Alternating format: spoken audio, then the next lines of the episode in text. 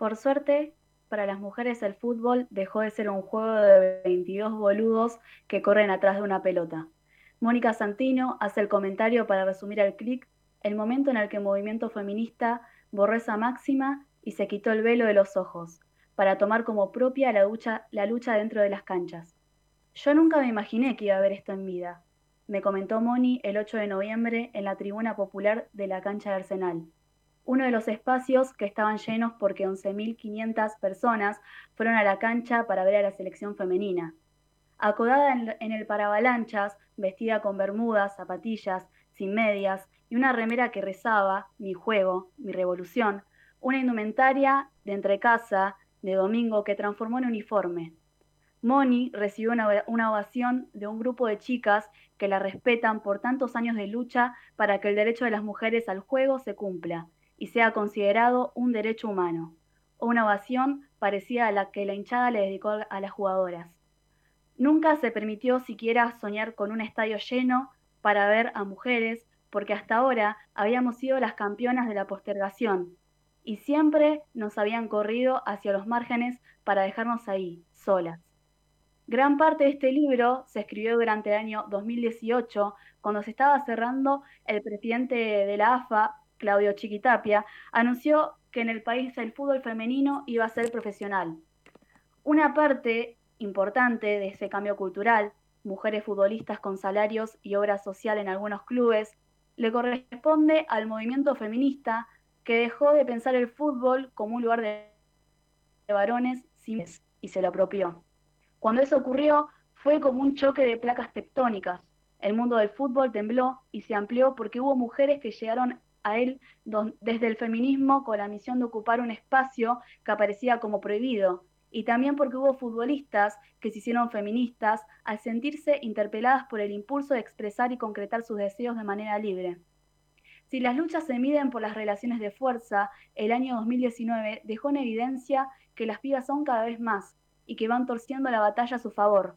Como dijo alguna vez el revolucionario Fidel Castro, las condiciones subjetivas pueden acelerar o retrasar la revolución, pero tarde o temprano, cuando las condiciones objetivas maduran, la conciencia se adquiere, la organización se logra y la revolución se produce. El volcán entró en erupción. Las jugadoras comenzaron a alzar sus voces porque quieren que el deporte deje de considerarse una actividad amateur. Los viáticos, que oscilan entre los 300 y los 5.500 pesos, no alcanzan para dedicarse a eso que aman. Y a diferencia de los hombres, las mujeres que juegan al fútbol en nuestro país deben trabajar de otra cosa para poder subsistir. Y además muchas estudian. Todas tienen que acomodar sus tiempos para poder cumplir con los entrenamientos de los clubes, que en general son tres veces por semana, y asistir a los partidos que se juegan los fines de semana. Cuando las actrices argentinas denunciaron a Juan D'Artés por haber violado a su, a su colega Telma Fardín, el mira cómo nos ponemos se volvió un hashtag imparable, con el efecto dominó de la ola que las hinchadas hacen en las tribunas, miles de mujeres se sintieron interpeladas. Comenzaban a contar historias de violaciones y a denunciar abusos y cualquier tipo de violencia machista. El fútbol, por supuesto, no estuvo al margen. Ludmila Martínez, de 18 años, jugadora de Platense de futsal de River y de la selección sub-20 de esa categoría, denunció por abuso sexual a Eduardo Micheli, un ex entrenador del club Los Andes de Munro, donde ella se había formado como futbolista.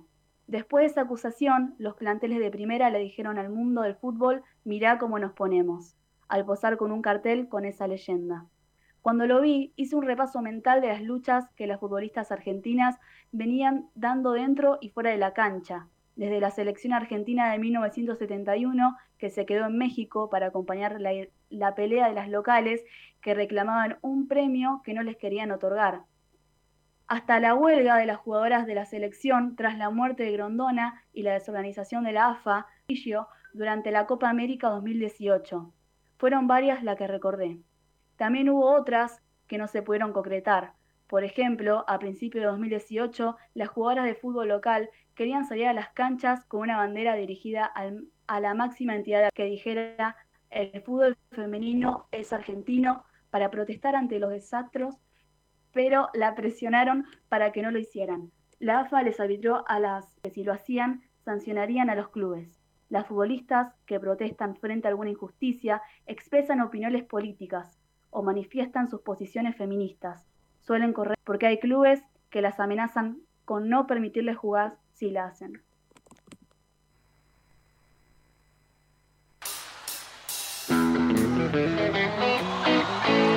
Ingresa al aire comunitario el equipo de la No Se Mancha que forma de la siguiente manera. El chino pene el arco. En el fondo la línea de cuatro con Brian Ojeda, El Goyo Graso, Lucas Torres y David Soltero. En el medio campo, Valentina Durán, Felipe Bertola Paz. De enganche, Miranda Cerda Campano. Y en la delantera, Maya Kubrick y Marina Tegli. Conduce técnicamente Nazareno Santucho Re. No habrá pilchas que reemplacen camisetas cuando bajen las banderas de los clubes. Si en tu rostro se reflejan otras jetas, el cemento se hace carne en multitudes. Bienvenidos a otro programa de La No Se Mancha. Eh, bueno, estamos desde 6 a 9 de la noche. Eh, les habla Valentina Durán y bueno, voy a, empezar a, presentar al equipo, pero antes que nada, eh, lo que leí al principio es el epílogo de qué jugadora de, lo que, lo habíamos sorteado el año pasado. Eh, así que voy a paso a presentar a, mi equipo. Estoy en el celular, así que mucho no veo. primero que nada voy a presentar a Felipe Bertola, que, está reemplazando a, Lucas Torres, que bueno, le mandamos un fuerte abrazo, eh, ya que eh, tiene problemas de salud, pero bueno, eh, esperemos que se recupere. así que, Feli, ¿cómo andás? Hola, Valen, hola a todo el equipo de la No Se Mancha y obviamente a de Radio Estación Sur. Voy a hacer lo mismo que me parece que vienen haciendo los, los fundamentalistas del aire acondicionado y voy a encargarme de esta tarea de sustituir a Lucas, diciendo que lo va a hacer todo el equipo, obviamente, así que no voy a estar yo únicamente ayudando en la conducción, sino que también va a estar mi compañero Edward Paz, va a estar mi compañera Maya Cubri, que la veo acá, y obviamente... Eh, un trabajo conjunto. Por supuesto. Quizás para, adelantar un poquito lo que vamos a tocar en la, columna de, deporte y política, eh, yo principalmente vengo con muchas ganas de, hablar de ordinario las grandes fortunas y, las discusiones que se dieron la semana pasada con eh, la negación de el supuesto jugador del, pueblo, Carlitos Tevez, a, pagar eh, esa, pequeña, esa pequeña cuenta de dinero para él, que no es más que el 2% de los más de 200 millones de pesos que tiene declarados en la República Argentina, porque me parece que los argentinos no comemos vidrio y sabemos que eh, el Apache maneja bastante más plata. Acá hemos hablado de incontables causas y tramoyas que, que ha tenido Carlitos Tevez, íntimo amigo de, de Mauricio Macri. Así que principalmente hablaré un poquito de eso y eh, mi compañero Edu traerá un poco más de lo que es la deporte, el deporte y la política, pues esta semana estuvo bastante áspera. Así que gracias por el eh, saludo. sí, esta semana estuvo bastante movidito, así que eh, va a haber muchas discusiones en este programa. entonces, de paso, paso a presentar a Edward Paz, que lo va a estar acompañando a Feli en la columna de Deporte y Política. ¿Cómo andas? Hola Valen, hola Mesa, hola oyentes, ¿cómo están?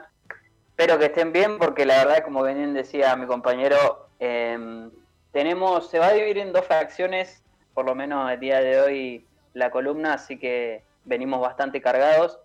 Por un lado, la situación que recién mencionaba Felipe y también eh, vamos a hablar sobre la situación de la Superliga, donde en tres días prácticamente eh, Europa hizo explosión, ebullición, pasaron muchas cosas, mucha información, eh, mucha información que, se hacía y deshacía en a cada momento, en cada hora, así que vamos a hablar un poco de la Superliga, de, lo, que se, de, de lo que se quiso armar de la Superliga Europea en lo que respecta al fútbol, una, una liga en paralelo a lo que era la UEFA y que terminó eh, prácticamente nada por el levantamiento de diferentes puntos, tanto e-, económicos, sociales y políticos, obviamente, porque también eh, hubieron políticos de diferentes países, de los más grandes, podríamos decir, en Europa, o más conocidos, que se levantaron y se pusieron en contra de esta situación. Sí, sí, tremendo todo lo, que estuvo pasando y sigue pasando en Europa. Así que bueno, a lo largo del programa vamos a seguir profundizando este tema. Em, paso a presentar a Brian Ojeda, que bueno, que va a estar ahí hablando de la actualidad del fútbol femenino y las problemáticas que siempre traemos a la mesa. ¿Cómo andas? Hola, compas, un gusto. Volvimos. Siempre volvemos. ¿Se me escucha bien? Porque veo la cara ahí de mis compañeros medios asustados. se escucha, se escucha bien. Bueno, capaz que es el ruido de fondo de mi casa. Cambié de lugar porque mi celular murió.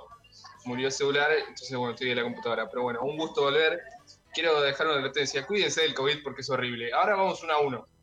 Uno a uno, espero no contagiarme más. Uh. Bueno, bueno.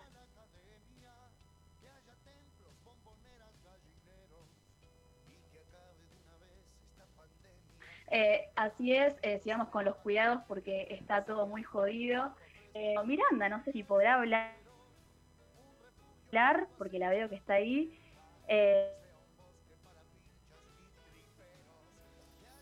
Sí, puedo, puedo hablar. ¿Cómo andan? No sé si me escuchás, Valen. Veo como que nos estamos teniendo algunos problemitas capaz de... Se te, escucha bien, Mir. Se escucha a mí se me escucha bien. Creo que, la perdimos a Valen. Bueno, puede ser mi conectividad. Sí, me parece que, te estamos perdiendo eh, en, algunos momentos, pero bueno, ya lo vamos a solucionar. Eh, yo ando muy bien, bueno, hoy voy a estar acompañando a Brian, obviamente, para, hablar de algunas de las problemáticas eh, en relación al fútbol femenino. Vamos a estar comentando un poco qué está pasando con el ascenso, eh, que, tiene muchas incógnitas ¿no? respecto del futuro y me parece que era bastante importante poder aclararlo. Y después, en, segunda instancia, y creo que no menos importante, vamos a, estar abordando dos cuestiones. La primera tiene que ver eh, con algunos hechos sucedidos en relación a la figura de, Mara Gómez, algunas fake news que circularon en, en los medios de comunicación. Bueno, vamos a estar haciendo, obviamente, un análisis respecto de esa situación también. Eh, y por último, eh, bueno, en, las últimas horas, eh, la denunciante de, Diego García, el jugador de estudiantes, hizo público un comunicado en el que comentaba que se había desvinculado del club por no estar de acuerdo, obviamente, con la decisión del club de que finalmente Diego García vuelva a entrenarse en, el predio de Cintibel junto al, resto del plantel. así que también, obviamente, actualizando un poco la, información que tiene que ver con esto. Sí, así es. Eh, bueno, totalmente indignante eh, lo, que pasó eh, en estudiantes con, esto de Diego García y que encima la víctima comparta el mismo espacio y que encima se tenga que exponer de esa manera después de todo lo que pasó. Em, y bueno, y por otro lado también lo, que pasó con Mara Gómez, em, con estas fake news que, dejaron a la vista la transfobia que sigue habiendo y el machismo. Eh, y bueno, y sigo presentando eh, esta vez a Charo Gómez, que va a estar en, la columna de Les Uturunques, que les toca, bueno, que es eh, la columna quincenal. ¿Cómo andas, Charo? Hola, Valen, ¿cómo estás? Por acá, ¿todo bien? nada, muy, como siempre, contenta de, de estar acá. hoy otra vez Juan no volvió a no entrar ahora a la presentación, pero después me va a estar acompañando la columna de hoy vamos a estar hablando un poco de, competencia, deporte, problematizando un poco la competencia, eh, cómo es nuestro rol, eh, quizás en nuestra formación o cómo la problematizamos nosotros y cómo vemos eh, que está socialmente impregnada la competencia y nada, el rol del Estado y un par de cuestiones más. Pero nada, en un ratito le vamos a estar ahí los dos comentando. Sí, buenísimo. Bueno, eh, como dijo Charo, eh, en lo que va del programa, Juan eh, se, va, se va a sumar. y bueno, y por último, Maya, que va a estar con Deporte y Ambiente. ¿Cómo andas, Maya? Hola, Valen, ¿cómo estás? Buenas noches para todos. Qué alegría escucharte, la verdad, felicitarte primero, me encantó la editorial. Muy contenta, como todos los miércoles hoy estoy más contenta que de costumbre porque en realidad no vengo a hablar de algo tan enojada como suelo habituar en los miércoles de la No Se Mancha, voy a estar hablando y recuperando algunas cosas de la experiencia cubana en torno a deporte y ambiente, así que nada, vengo más por un lado propositivo, por así decirlo. Es una columna bastante relacionada, casi parecida a la que hice el miércoles pasado, que tuvo que cortarse porque el presidente de la Nación salió en cadena nacional, así que vengo a recuperar algunas de esas cosas, sumarle otros datos y nada, compartir un momento con ustedes. Sí, buenísimo. Eh, y también, eh, también mencionar que durante el programa se va a estar sumando eh, Celeste Cabañez para hablar de, la actualidad del básquet femenino. y por último, bueno, el Chino P en la producción, como siempre ahí, vayan a ver por favor a Instagram, que se rompió tremendas publicaciones, arroba la no se mancha, y también a Spotify, que están los podcasts como no se mancha, y en Facebook no se mancha radio y revista. Vamos a una pausa y seguimos con No se mancha.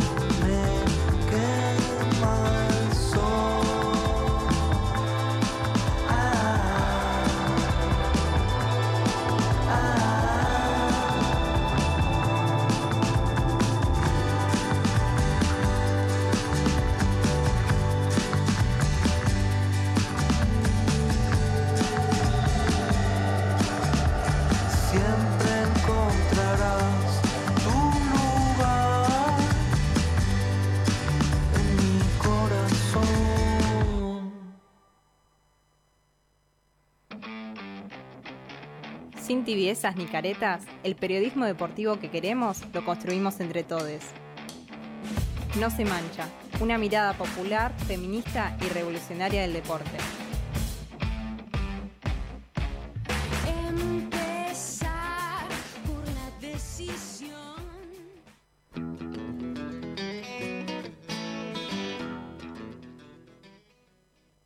Y seguimos al aire de la No Se Mancha. Eh, bueno, en este bloque eh, vamos a estar hablando de deporte y política. Em, en estos últimos días, el capitán de Boca Juniors, Carlos Tevez, presentó un amparo para no pagar el impuesto a las grandes fortunas que fue sancionado por el Congreso de la Nación, el cual exige el pago de aquellas fortunas individuales superiores a 200 millones de pesos, un volumen que bueno que tiene eh, 13.000 personas en Argentina, así que eh, mis compañeros ahí van a estar hablando sobre este tema. Espero que vengan enojados. Sí, nos acaban de, pinchar en, la pequeña, en la pequeña pausa para que para que nos enojemos. Y me parece que tiene bastante sentido enojarse porque estamos hablando ni más ni menos de, un personaje que a lo largo de los cuatro años de macrismo eh, no fue ni más ni menos que uno de los socios de los saqueadores de la República Argentina, ¿no? Durante el gobierno de Mauricio Macri, Argentina eh, se endeudó con el Fondo Monetario Internacional a escalas que ningún país en el mundo lo había hecho. Eh, la deuda que tenemos con el, con el FMI son números eh, realmente extraordinarios y números récord, ¿no? Eh, sin contar que, esa deuda que, se pidió no fue destinada, eh, vamos a mezclarlo un poquito ya que estamos así en la previa con la educación, ¿no? Que a los macristas hoy en día que tienen, parece que tienen la cara de piedra, les gusta hablar de, la educación y los chicos y las chicas en las aulas, bueno, el empréstito con el Fondo Monetario Internacional fue concretamente destinado a la fuga de capitales y eh, a la campaña de Macri 2023 eh, y Vidal en la provincia de Buenos Aires, ¿no? Eh, y no un solo sentado destinado a escuelas o demás cosas. Ayer quizás en, en, la reunión que tenemos semanalmente con el Movimiento Estudiantil Liberación, donde militamos la mayoría de nosotros, repasamos esto, ¿no?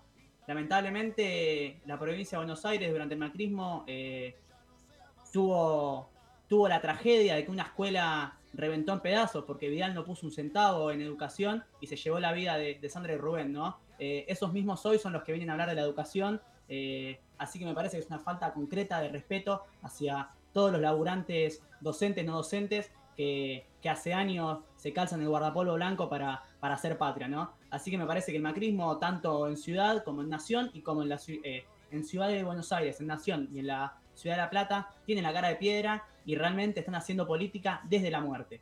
Bueno, perdón, me parece que, arranqué y me enojé un, un poquito sin, sin contar eh, el aporte a las grandes fortunas respecto a todo, pero me parece que es algo que corresponde saberlo si estamos hablando de deporte, estamos hablando de cualquier cosa, porque la realidad es que la de plata que, que nos han deudado el macrismo es algo que, que nos afecta todos los días de nuestra vida, a nosotros, a nuestros hijos y a nuestros nietos. Entonces me parece que es algo que siempre hay que remarcar.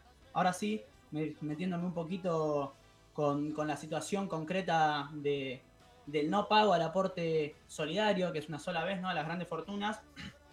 Mencionar que, fue el 16 de, abril cuando, cuando Tevez presenta, presenta un amparo para, para no pagar el, importe, diciendo que era confiscatorio. Eh, no es Carlitos Tevez el único que lo hace, sino que va de la mano con 80 eh, multimillonarios más de la Argentina que, hacen lo mismo. Entre ellos se encuentra eh, Mariano Robela, que, es del sector de la construcción. Se encuentran los sobrinos de Nicky Caputo, ¿no? Nicky Caputo también, cercano al mundillo de, la construcción y mejor amigo de, Mauricio Macri. Así que bueno, hoy hay una medida cautelar y, porque definitivamente hay gente que presentó ante este amparo y hay gente que no va a pagar, ¿no? Y que quede claro a dónde va la plata de, del aporte a las grandes fortunas. Eh, casualmente, en, la página FIP, si entran al importe solidario, lo primero que dice es eh, dónde son los puntos donde va la plata a, eh, que se destina del aporte a las grandes fortunas, ¿no? Que es el 2% de los capitales, ¿no? El 2% de una mínima de 200 mil millones de pesos. Eh, perdón, de 200 millones de pesos. El aporte eh, va un 20% a la compra y elaboración de equipamiento e insumos críticos para la emergencia sanitaria, o sea, eh, respiradores, camas, lo que tanto estamos hablando. Cosas básicamente para que, nuestro sistema de salud y nuestros trabajadores de salud se puedan proteger en este contexto concreto de pandemia, ¿no? 15% a los programas para el desarrollo de los barrios populares, 100 a becas del programa integral Progresar y 25% a programas de exploración y desarrollo de gas natural. Eh, después también eh, se fija, bueno, y después va siguiendo en, pequeñas cosas, pero principalmente me parecía eso, no, me quería seguir enroscando hablando de números, me parece importante. Bueno, Sí, mándele, mándele. Y quizás para agregar algo cortito a lo que dice Feli, realmente yo creo que lo que nos indigna a todos es justamente que hace un par de semanas con Edu, Feli y Edu en realidad venían acá a esta mesa a tratar un poco lo que venía sucediendo con los parques eólicos y también ahí aparecía la figura de TV. Digo, la doble vara es lo que me indigna a mí. Y otras cosas es un impuesto impagable, lo salen a caracterizar de distintas maneras, eso no lo van a pagar. Deberíamos preguntarnos cuánto paga Tevez, no sé, a los empleados de sus casas, cuánto, cuántas casas tiene Tevez. Digo, deberíamos preguntarnos un montón de cosas del patrimonio de Tevez, cuánta plata gasta en un mes, cuánta plata gana en un mes Carlos Tevez, para realmente poder después hacer un análisis y decir, esto es un gran impuesto. Claramente no es un gran impuesto, es extraordinario, es una vez. Y lo que indigna es justamente esa doble vara, más siendo una persona que viene donde se parte la cabeza de muchos de nosotros que no podemos entender o que decimos, bueno, los Macri, estas familias legendarias que vienen hace años así, no las vamos a justificar. Pero están en clase mucho así, tienen esa idea de avance, se quieren quedar con todo. Bueno, Tevez, ¿de dónde saliste? ¿De verdad? Pregúntatelo porque la verdad a mí me indigna también. También por ahí para agregar en cuestión a lo, a lo que vienen mencionando y más que nada a lo que decía Feli, eh, con respecto a su presentación, lo hizo prácticamente horas antes de una presentación que cayó por sorteo en el Juzgado Contencioso Administrativo Federal 4, en el cual Tevez cuenta con más de 200 millones declarados. Importante, el importe no solo debe pagarlo por única vez, como bien decíamos nosotros, sino que se calcula que son los activos declarados en una tasación inferior a la del mercado y encima de diciembre de 2019. Por ende, no se contempla el enriquecimiento que obtuvo en los últimos 16 meses. O sea, eso también hay que tenerlo en cuenta, a pesar, otro punto aparte por ahí también, a pesar de haberse mostrado, ¿no? Con respecto a esto, de, esta situación, estuvo en una campaña de donación de alimentos para niños necesitados, el famoso jugador del pueblo, ¿no? Eh, en donde sacó varias fotos y se había colado en los diarios para donar alimentos Juntos Vamos por Más, una ONG de Martínez eh, que guarda el objetivo de integrar a niños vulnerables a través del deporte. Él lo publicó prácticamente en sus redes y pregonó y diciendo, en un contexto complicado hay personas que queremos cambiar el mundo y permitir que los niños y niñas y adolescentes tengan su propia voz, sus derechos, su identidad.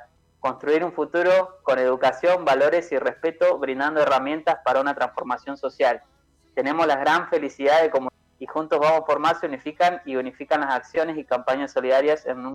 Entonces como ahí es donde también vemos la doble vara que tiene este personaje, ¿no? Que delante de las redes sociales y obviamente sabemos por ahí qué hay detrás de estas ONG porque no es el único que está eh, por ahí limpiando plata en, en, ciertos en ciertas ONG, sino que después prácticamente 48 horas después nos quiere pagar eh, el impuesto que venimos mencionando. Y es una cosa de no creer porque ahí te ves lo, ahí ves lo, falso que es su, su es eh, su idea, la de simplemente mostrar una fachada y después salirse con la suya por atrás. Pero por suerte eh, hay espacio donde militamos y tratamos de, de, vincular las cosas para poder entenderlas y para poder eh, mostrarle a la gente lo que está sucediendo realmente y que no es siempre en Instagram, en Twitter o en Facebook, en las redes sociales en general, ¿no?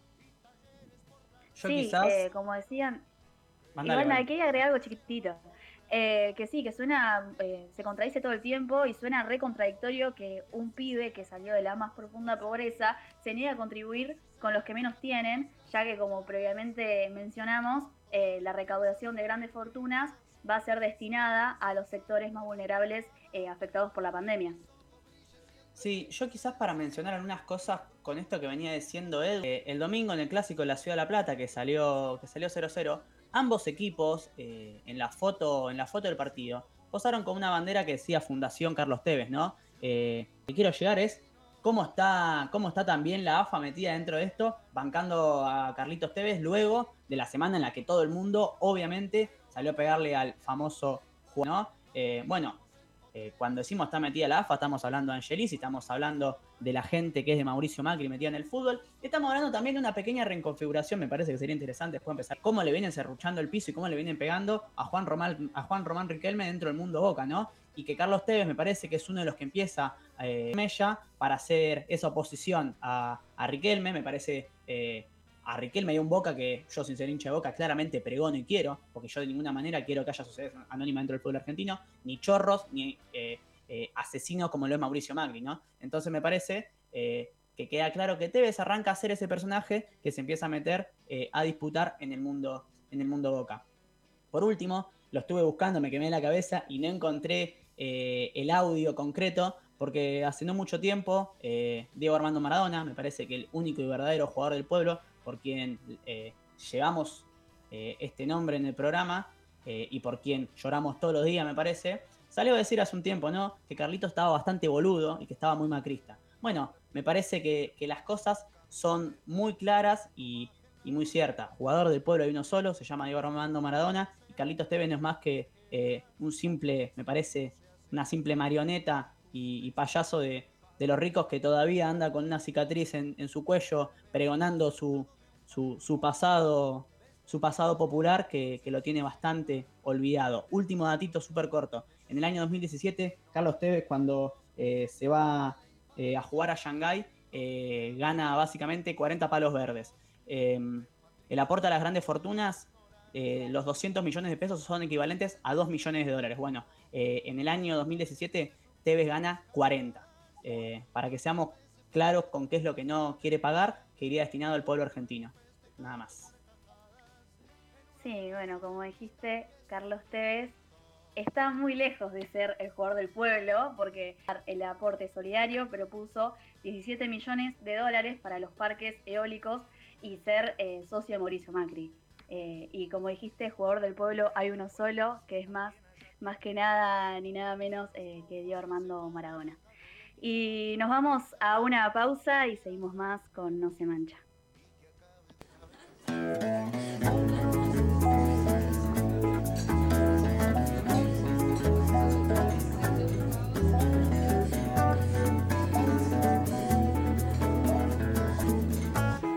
Para contarte canto, quiero que sepas cuánto me haces bien me haces bien. Te quiero de mil modos, te quiero sobre todo. Me, me haces bien, me haces bien. Basta ver el reflejo de tus ojos, cómo se lleva el frío para entender.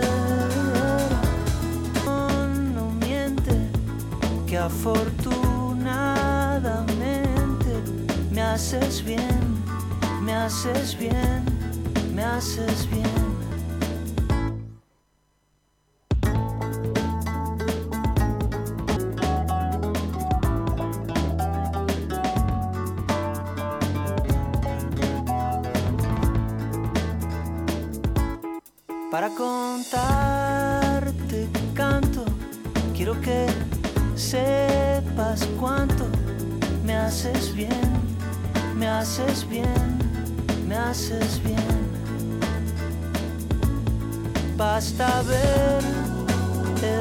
reflejo de tus ojos en los míos, cómo se lleva el frío. Me haces bien, me haces bien. Me haces bien,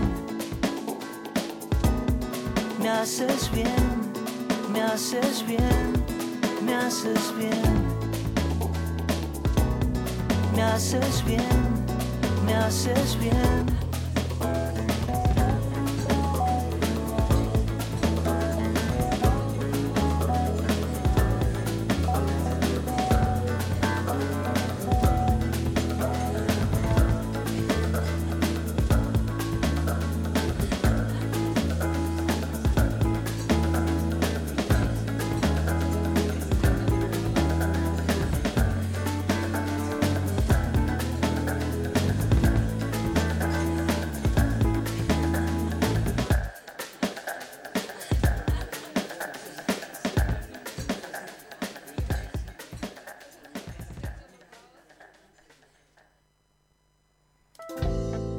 ¿Los Raúles y Mabeles te coparon el inicio y las historias en tus redes sociales?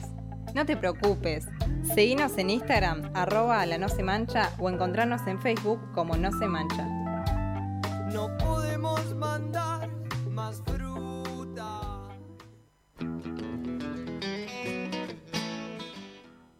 Y seguimos al aire de Radio Estación Sur 91.7. Eh, esta vez con eh, el bloque de Les Uturunques de Humanidades, que bueno, nos van a estar hablando de, la competencia deportiva, cómo es que ellos la ven y, dar la discusión eh, en su formación de como docentes. Bueno, buenas, ahora sí.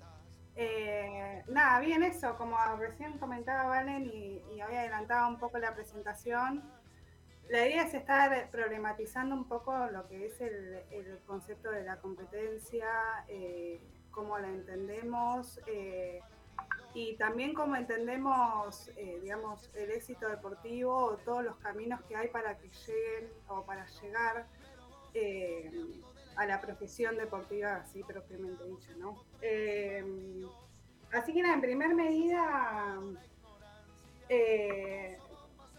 pensar eh, que la competencia es eh, algo zarpado, eh, es como una instancia lo que requiere superación, digamos, es como el motor que te lleva individualmente o grupalmente a ir superando, ir creciendo.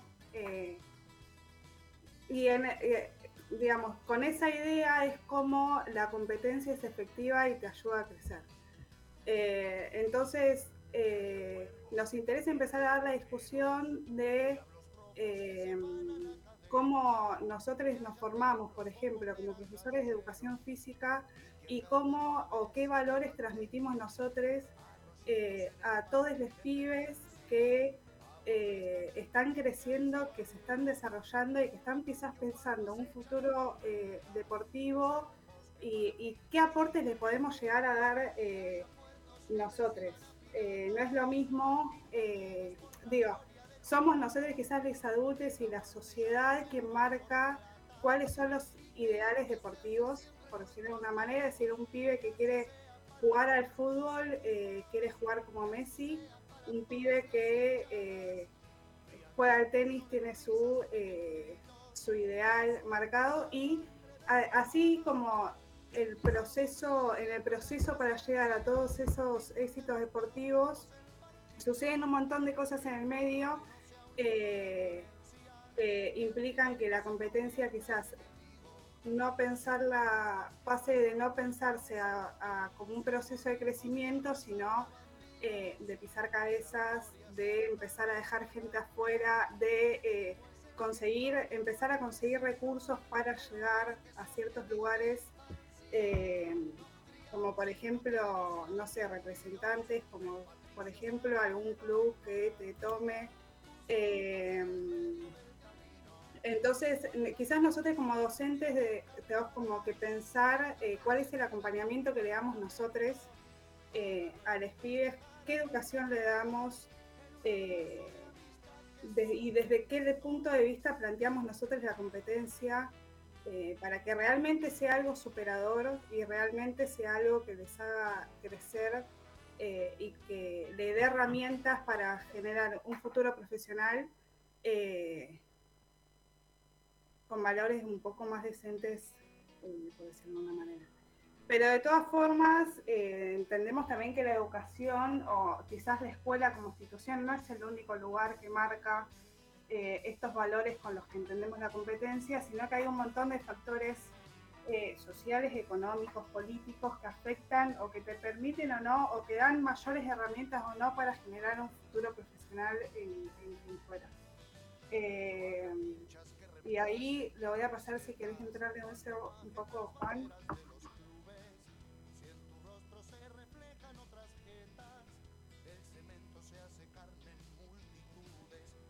Juancito.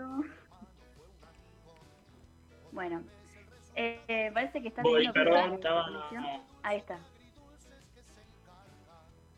Ahí estoy, Buenas tardes. Estaba desmuteando el día. Buenas tardes. ¿Cómo les va? Perdón que no me pude eh, presentar al principio, llegué medio tardecito. Eh, bueno, en principio comentarles, eh, primero saludar a la audiencia, a mis compañeros, a Valen, otra vez gracias por el espacio, nos encanta. Bueno, y ahí con lo que venía diciendo Charito, eso, hacemos hincapié en que no venimos a defenestrar, digamos, la competencia, pero eh, incluso esto que decía Chano, la, competencia puede ser en sí eh, un motor de muchas actividades y, eso, un horizonte eh, que a muchas instituciones, a, muchos clubes, a, digamos, a, todas las competencias, digamos, o, a, todos los clubes que, que, se desarrollan, digamos, en el ámbito deportivo. Eh, pero eso, digo, teniendo en cuenta, planificándola para que sea un momento de disfrute, de goce, digamos, de, quienes la transitan, digo, digo, tanto como los jugadores, como, como el técnico, como el preparador físico, como las familias que están por detrás también. Eh, y sacarle un poquito, yo leía, eh, preparando esta nota, digamos, leía un poco lo que, lo, que significa el estrés ¿no? de la competencia. Y leía un autor que, que, hablaba de que el estrés existe siempre, ¿no? Eh, siempre que, que, entramos en una competencia hay estrés. Lo que dice el autor es que eh, el estrés aparece cuando hay un cambio en el, en el medio, digamos, en el contexto en el que estamos desarrollando y la competencia genera esto. Pero también lo que eh, pensamos es qué tipo de estrés esta competencia y, si nosotros planificándola y teniendo en cuenta eh, esta cuestión podemos transformar ese estrés en, algo positivo, digamos, ¿no? En algo que le genere incertidumbre, que le genere fantasía, que le genere a las personas que lo planifican y nosotros pensamos más en la franja etaria desde los 6 años hasta los 18 más o menos, eh, porque eh, digo, a los seis se arranca eh, generalmente a, transitar clubes, ya sea tenis, rugby, fútbol y, básquet, digamos, no importa lo que sea, digamos, pero sí lo que se registra es que a los 16, 17, 18 años hay una, una gran población de, estos deportistas eh, que, dejan el, el, deporte que practican, la actividad, digamos, deportiva o competitiva por a, raíz de este estrés que genera la competencia. ¿Y, qué competencia, digamos, es la que nosotros eh, venimos a problematizar un poco? Bueno, en principio esto que decía Charo, ¿no? Eh, dentro de la competencia esta, nosotros vemos un, grandes horizontes que uno de los más claros de estos es eh, subir el nivel, digamos, de, la actividad que uno está practicando, digamos, ¿no? Es muy, eh, muy latente o, está muy presente la, frase llegar a primera o irse a Europa, por ejemplo, que es una gran meta de los futbolistas, los tenistas, eh, la gente del rugby, la gente del, del básquet, digamos, ¿no? Es como un como yo para subir de nivel tengo que irme del club en el que arranqué, eh, porque eso me genera, no sé, estar en una institución que tiene más nivel, que tiene más... Eh, eh, eso, digo, también lo que, lo que pensábamos era pensando en por qué esas personas abandonan su club o, o buscan como objetivo irse a un lugar mejor, a donde haya más nivel, a donde haya más eh, que también tiene que ver, digo, el, sustento económico muchas veces también es eh, el motor de irse a un lugar donde hay más nivel, donde sabemos que en clubes de la, por ejemplo, de la D, hablando de fútbol, eh, uno puede vivir de, del deporte, digamos. Pero bueno, eso termina siendo el motor de, o eso, el empuje a los jugadores que, que se desarrollan en un club de barrio, y, lo hablo como, como algo que viví, digamos, en la Liga Mater Platense, eh, a que los pibes y las pibas se vayan a otros lugares y dejen de construir en estos clubes de barrio. que es lo que muchas veces pasa, digamos, ¿no? Estoy jugando en el en que es donde jugué toda mi vida, eh, y mi objetivo, digamos, es pasar a, qué sé yo, a estudiantes de casero, digamos, porque acá, porque hay más nivel ahí, digamos. Y, por, y, un poco lo que yo quería traer de, de, esto, del a jugar a otro lado, es problematizar eso. ¿Por qué no quedarme a construir en el club en el que yo estoy, digamos, eh, y, y, fortalecer, digamos, la institución, eh, sabiendo que siempre hablamos en este programa que eh, lo que representan estos clubes o estas instituciones de barrios, sociedades de fomento, teniéndolo siempre como un espacio de contención tan interesante que en algún momento que ha paraleleado la, la escuela, digamos, ¿no? En el 2001, cuando eh, explotaba todo, digamos, los, clubes fueron también los que, los que, los, espacios de contención de nuestra sociedad. Entonces digo, en vez de tener esa meta de pasar a un lugar donde hay más nivel, donde hay más plata, donde hay... Eh, ¿Cómo podemos resolver ese horizonte de los deportistas?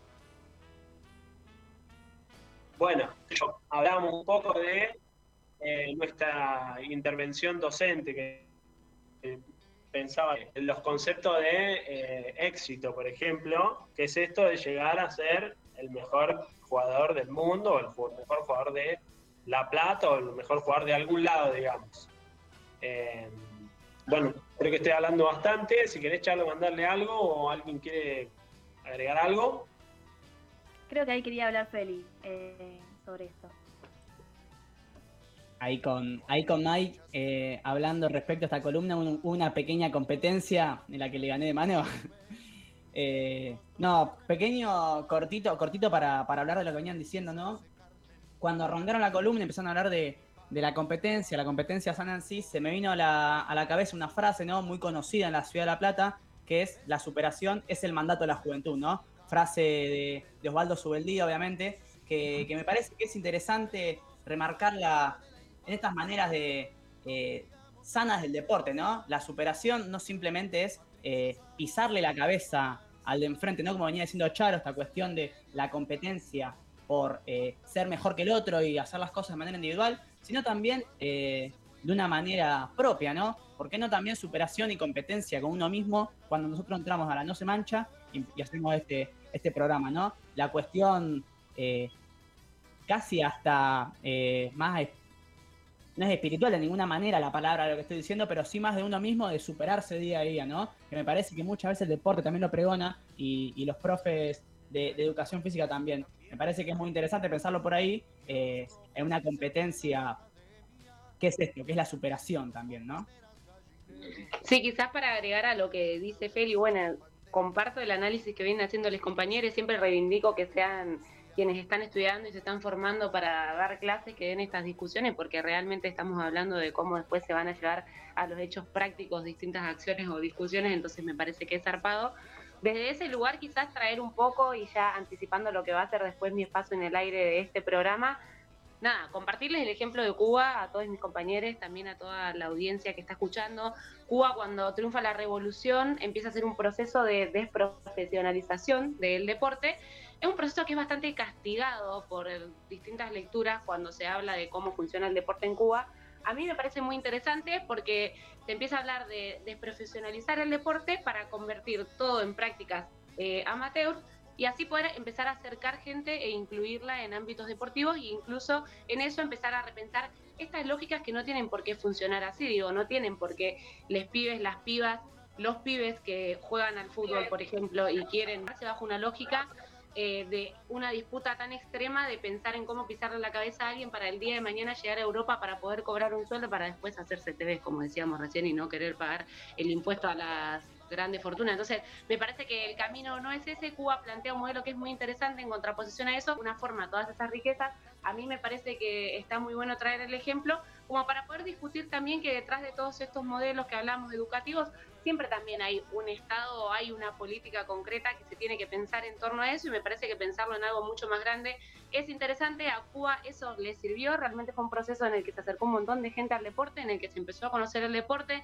en el que se empezó a transmitir de una forma cultural distinta el deporte, a arraigarse a todo un pueblo que después lo entiende como un bien común y que después sí compite en esta lógica que dice el Feli y sí se forma y sí se autosupera y sí pone voluntad y sí habla de esfuerzo a la hora de la práctica deportiva, etcétera, etcétera, pero desde otro lugar que incluso es hasta hermandad y solidaridad entre los pueblos y no competencia de pisarle la cabeza a alguien. Sí, ahí eh, ya quería agregar, agregar algo, una cosita, eh, con lo que decía el Feli, bueno, con lo que decía Mike también tenía algo, pero bueno, un poco desde la intervención que nosotros planteábamos, eh, es esto, digamos, ¿no? Cuando, nosotros formamos un grupo con la competencia, empezar a problematizar el concepto de perder y ganar, el compañerismo, la rivalidad, por ejemplo, que es algo muy interesante también de problematizar cuando nosotros planteamos otros equipos que, que integran, por ejemplo, la Liga Platense, tenemos que saber, por ejemplo, que si no existe un rival, no existe un partido no existe una competencia. Entonces, tanto como saber que hay que ganarle, estamos en una competencia y qué sé yo, también tener el, espacio en nuestra cabeza para decir, estos rivales son los contra los que juegan y si no están, no existe nuestra competencia, por lo tanto hay que respetarlos y son incluso más valorables que, digo, igual de valorables que nuestro compañero. Entonces, como esas cosas también eh, problematizarla, incluso esta cuestión de la, de la presión externa que existe, que digamos, ahí hablamos exclusivamente de los jugadores y las jugadoras, con la presión de los técnicos y de las mismas familias que eh, muchas veces ahí se, imprime el sueño de, un futuro laboral en un pibe de 7 años, 8 años, porque la pisa bien, digamos, porque es claro, porque eh, eso, porque hace 27 tal partido. Sí, yo algo también último para ya ir cerrando antes de que... Eh, pero nada, me parece que es interesante pensar bien eh, esto que venía trayendo, con qué lógicas transmitimos eh, y pensamos la competencia, eh, digamos, como que la veo, lo podemos pensar en una competencia individual o en una competencia más colectiva, en el sentido en que una, una cosa es eh, tener eh, a, un, a un pibe o una piba que realmente cuenta con más habilidades, con más condiciones, que mete 8.000 goles por partido, y pensar eh, la competencia desde algo individual y el futuro personal que tiene ese pibe o esa piba y apostar a la carrera de ese pibe o apostar a la competencia a nivel equipo, eh, cómo se puede compensar y cómo pueden crecer como equipo eh, el club y cómo quizás pibe puede aportar a ese club de barrio o lo que fuera. Eh, pero nada, eh, nada, eso, problematizar un poco las lógicas con las que pensamos cotidianamente la competencia. Eh, sí, excelente e interesantísimo lo, lo, que plantearon nuestros compañeros de Uturunques y bueno, y esa mirada también que tienen a partir de, su formación docente.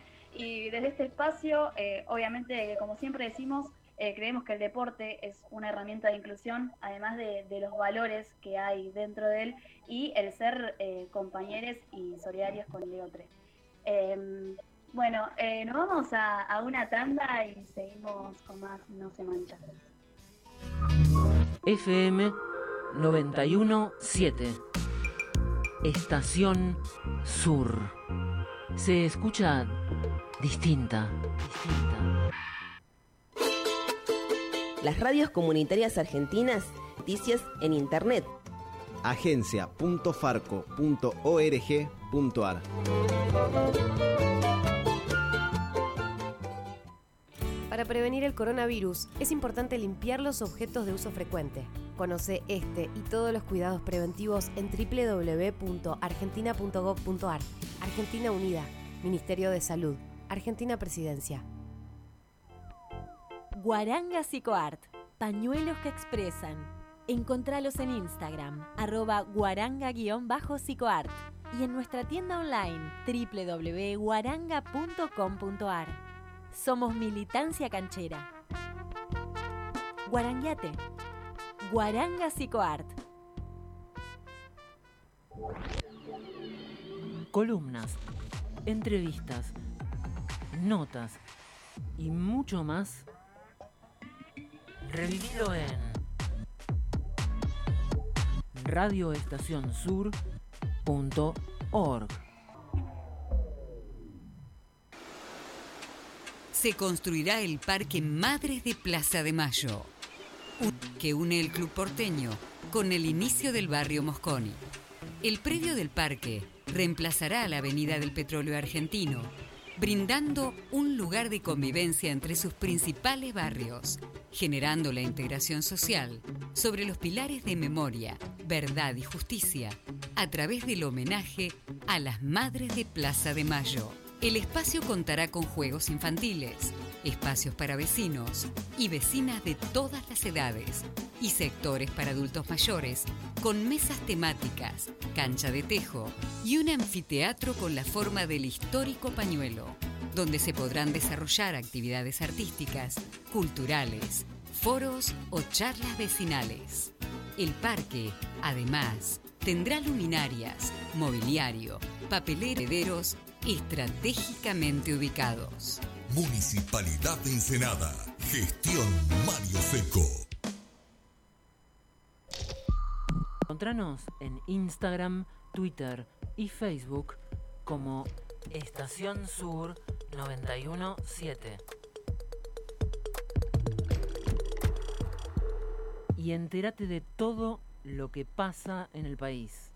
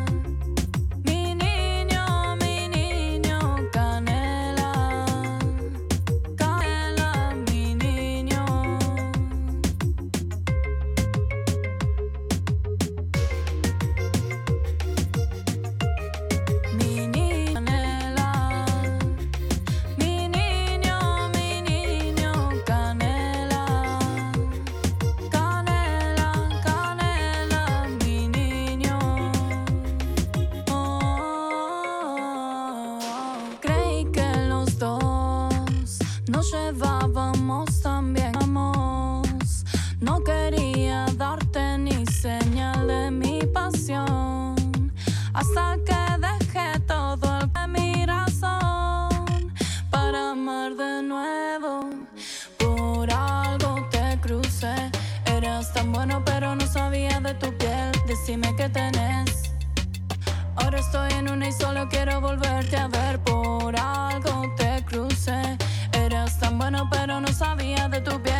Decime qué tenés. Ahora estoy en una y solo quiero volverte a ver.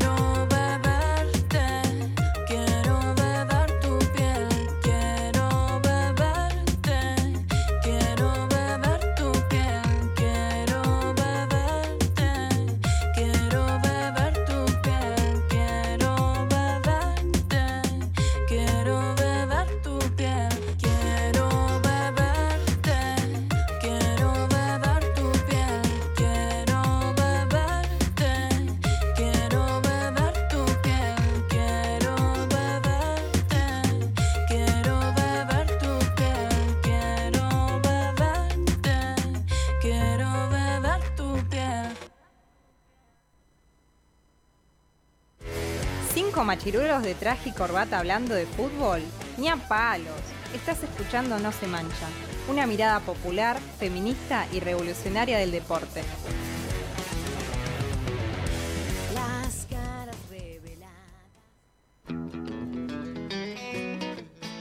Y seguimos al aire de Radio Estación Sur 91.7 con esto que es La No Se Mancha. Recordemos eh, que nos pueden encontrar en Instagram como arroba La No Se Mancha, en Facebook como No Se Mancha eh, Radio y Revista, ahí está. Eh, y también nos pueden encontrar en Spotify como No Se Mancha, donde van a encontrar los podcasts y todas las columnas de los programas. Gracias a la, a la producción. Eh, bueno, ahora nos metemos en esto que es eh, deporte y ambiente. Y Maya nos, nos va a hablar eh, de Cuba, deporte y, y bueno, como dice la columna, medio ambiente. Bueno, Valen, como bien introdujiste, quizás como para empezar un poco y contextualizar, traigo este tema porque vengo haciendo un breve repaso. Bueno, la otra vez estábamos charlando también en el aire de la No se mancha con Miri sobre varias cosas. Ya hemos charlado sobre soberanía y agua, sobre empresas y tierras, bienes comunes y deportes. Y bueno, me parecía importante traer algo quizás más propositivo, por así decirlo. En este sentido, es que vengo a rescatar algunas cosas o aristas de la experiencia cubana a partir de la revolución. Obviamente voy a hablar todo a partir del triunfo de la revolución. Sería interesante en otro momento hacer una contextualización de cómo eran las cosas antes en Cuba de, la revolución. Pero bueno, como estoy más en lo propositivo, voy a hablar a partir del triunfo de la revolución cubana. Eh, en ese sentido, rescatar esos ejes, me parece que básicamente de lo que vamos a estar hablando a lo largo de esta columna es de un modelo de país en el que se pueden visualizar algunos ejemplos de respuestas a problemáticas que traemos a esta mesa o que discutimos. Entonces, desde ese lado me parecía importante. Y también no solo hablar de cómo Cuba concibe el deporte sino la relación que encuentra entre estos dos términos que a veces a nosotros nos parece como muy lejana, por así decirlo.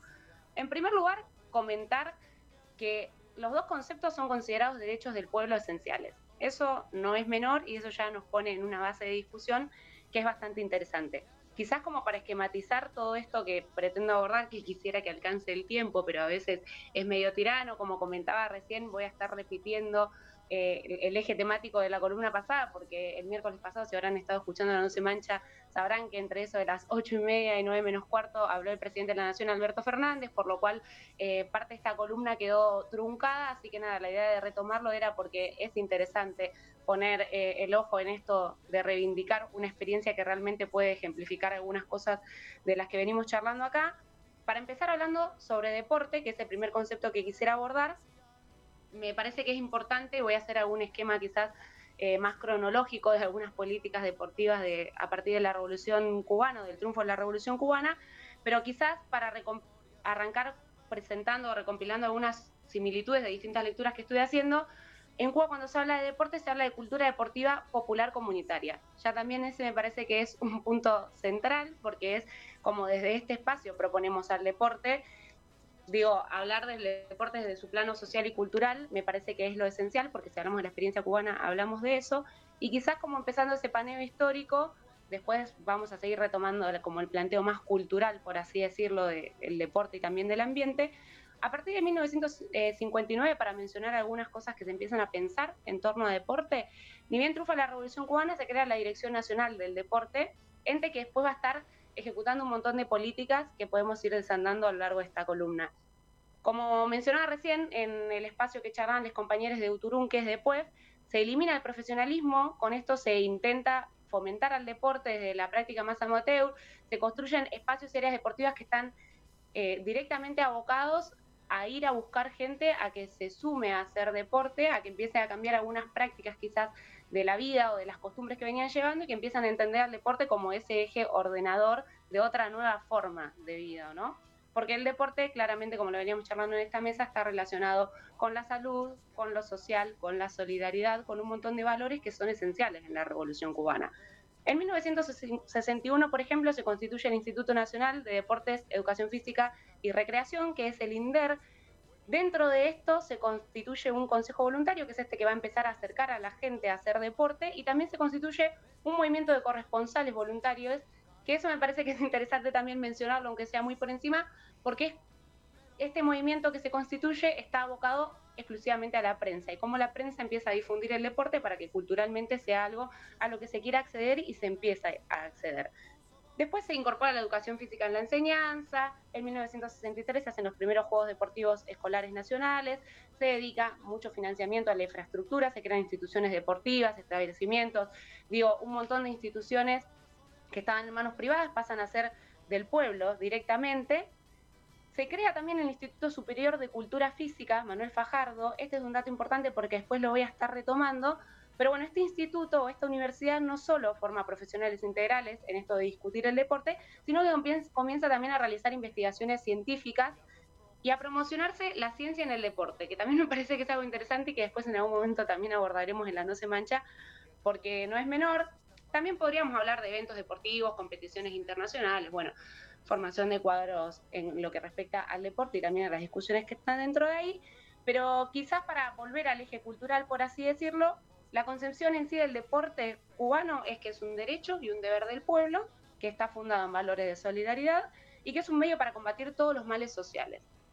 Eso como para empezar a hacer un paralelismo entre el término deporte y el término ambiente. Quizás para ir mencionando algunas cosas sobre ambiente y Cuba, obviamente me parecía importante poner sobre la mesa las similitudes de, los conceptos porque en un momento se van a chocar cuando Fidel empiece a hablar de humanidad y también de los valores que tiene que tener esa humanidad. Y el deporte claramente va a ser un espacio de educación para todos esos valores, pero al margen de eso, capaz para hacer un breve paneo también de algunas políticas ambientales post-revolución cubana, me parecía importante mencionar muy por encima quizás el Programa Nacional de Medio Ambiente y Desarrollo, que son las políticas ambientales y los lineamientos que propone la Revolución Cubana, y que básicamente se organiza en un esquema de esto, puntos como el ordenamiento ambiental, que son los puntos donde se piensan eh, el desarrollo sostenible, se piensan espacios como la legislación ambiental, que van a ser esos espacios que regulen esas normas técnicas, se empiezan a hacer evaluaciones de impacto ambiental, se empiezan a dar licencias ambientales, autorizaciones o no autorizaciones para hacer determinadas cosas en el ambiente, porque ya no todo está librado al azar, como venía siendo antes, y el, ambiente no es algo que se puede explotar simplemente para generar riquezas, eso me parece que es muy interesante y es de hecho el punto central de todas estas discusiones.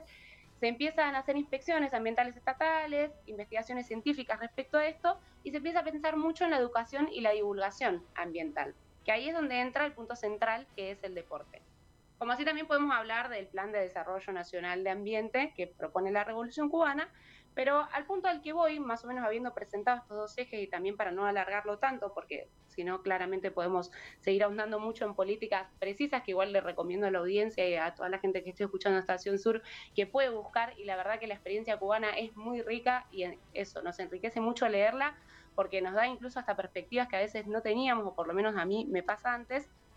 Nada, me parece que es primordial, si hablamos de, de las políticas sociales, hablamos de que los gobiernos influyen directamente en el desarrollo de la cultura deportiva, entonces, como así también de la cultura que tenemos en relación o en nuestra relación con el ambiente, mejor dicho.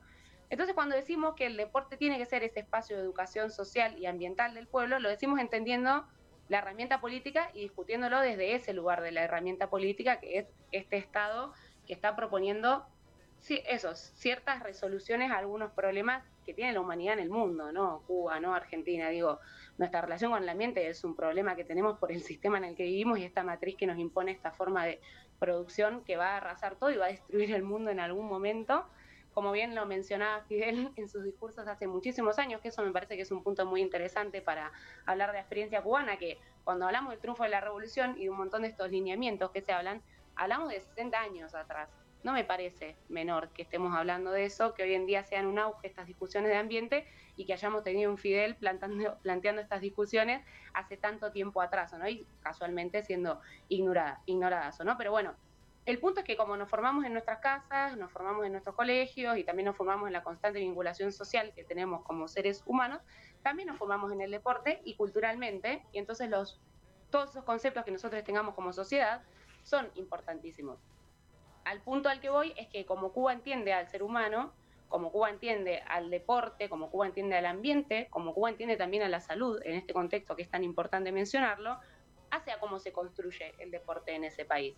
Y por eso es interesante hablar de modelos de país e ideologías políticas, porque cuando metemos esta discusión es cuando podemos hablar desde la formación profesional, como venían charlando nuestros compañeros hace un rato, podemos hablar de los planes de estudio, y acá me parece que empiezan a surgir un montón de discusiones que son interesantes porque no da lo mismo entonces el ejemplo cubano que habla de la formación integral, no da lo mismo que haya una universidad de la cultura física que proponga, por ejemplo, talleres internacionales de deporte y medio ambiente, como lo hace la Universidad de la Cultura Física Manuel Fajardo, que era la que recién nombraba, que se crea dos años después del triunfo de la Revolución Cubana. Traigo algunos lineamientos que se abordan en esos talleres que discuten deporte y ambiente de los estudiantes que se forman para el día de mañana enseñar educación física en las escuelas en Cuba, no me parece menor resaltarlo todo el tiempo, digo, hacer este paralelismo en cómo nos formamos acá, por ejemplo, en la educación física, cómo nos formamos para hablar de competición, como decían nuestros compañeros, y cómo se forman en Cuba. Bueno, algunos de los lineamientos que se plantean en esos talleres son proteger al ambiente desde la educación física, crear redes multidisciplinares para abordar lo que significa el deporte y el ambiente, porque claramente, aunque parezca que a veces son dos conceptos que no tienen relación, tienen muchísimas relaciones, entonces hay que buscar muchísimas formas distintas para accionar respecto a esto. En esos talleres también se habla de gestión ambiental, en el ámbito de la cultura física, se habla del impacto en los ecosistemas de cualquier actividad física, se habla también del deporte sostenible y de la ética ambiental. Nada, me parece que son todos ejemplos muy concretos de, algunas cosas que tienen una relación directa con esto que es la gestión de política en el ambiente y el deporte.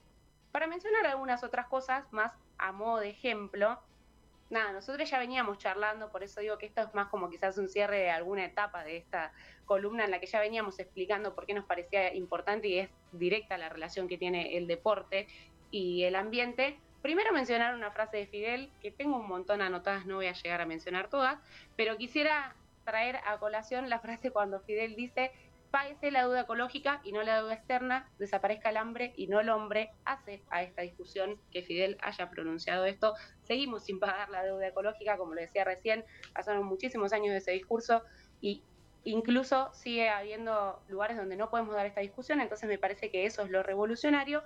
Y quizás para traer algunos lineamientos más de cómo se piensa el deporte y la política en Cuba, decir que se piensa desde un lugar dual la tarea educativa siempre, porque es la que exige el cambio de la mentalidad y también la transformación de los modos de vivir de todos esos seres que atraviesan ese proceso educativo. Entonces, cuando ese proceso educativo se da con distintas herramientas y distintas discusiones, crea sujetos que reaccionan distinto ante otras cosas, como por ejemplo eh, el desarrollo en el ambiente o la relación con el ambiente, incluso con los demás seres que habitan ese ambiente. Quizás para traer otros ejemplos concretos de otras cosas, un poco ordenando toda la información que estoy volcando, porque capaz que es como, no sé si tedioso, pero muy seguido y muchos datos. Em, nada, hay una serie de, talleres que, que dan distintas universidades de Cuba que proponen la discusión entre deporte y ambiente, que son muy interesantes, que seguro retomemos en la No se mancha. Y también después me parece que hay un plano interesante para hablar de esta discusión, que es eh, las formaciones. Digo, por todas estas discusiones que se da al país, es que se forman profesionales como Deora Andoyo, por ejemplo, que es una compañera que es la presidenta de la Federación Cubana de Actividades Subacuáticas. Y traigo esto porque además parece caído de una palmera, pero desde esos espacios donde se discute, por ejemplo, cómo construir una vida armónica con la naturaleza.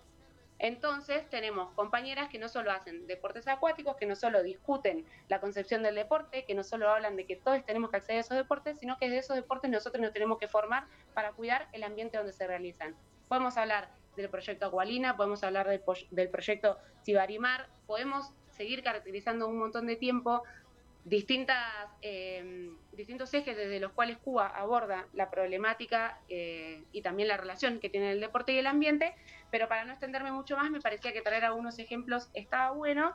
Y también quizás como para cerrar un poco esta primera intervención, que nos quede claro también que si planteamos todas las críticas y no sé, todas las problemáticas que vemos en el funcionamiento de un sistema dominante como es el que domina en este momento en el mundo, que es esa matriz productiva que nos propone arrasar con todo, también tenemos que hablar de Cuba. En contraposición a eso, comentar que un poco por eso lo traigo, porque es un modelo a seguir, es el faro, como mencionaba Mir la semana pasada, porque su trayecto revolucionario y de resistencia de décadas va a ser siempre nuestro ejemplo para hablar de un montón de cosas, porque podemos ignorar a Cuba para no sé, dar otras discusiones. Pero cuando hablemos de humanidad, entonces, y todo lo que implica la humanidad en sí misma como algo grande, estos valores de relación entre nosotros, de relación con el ambiente, cuando hablemos de humanidad, entonces no vamos a poder dejar por fuera el ejemplo de Cuba.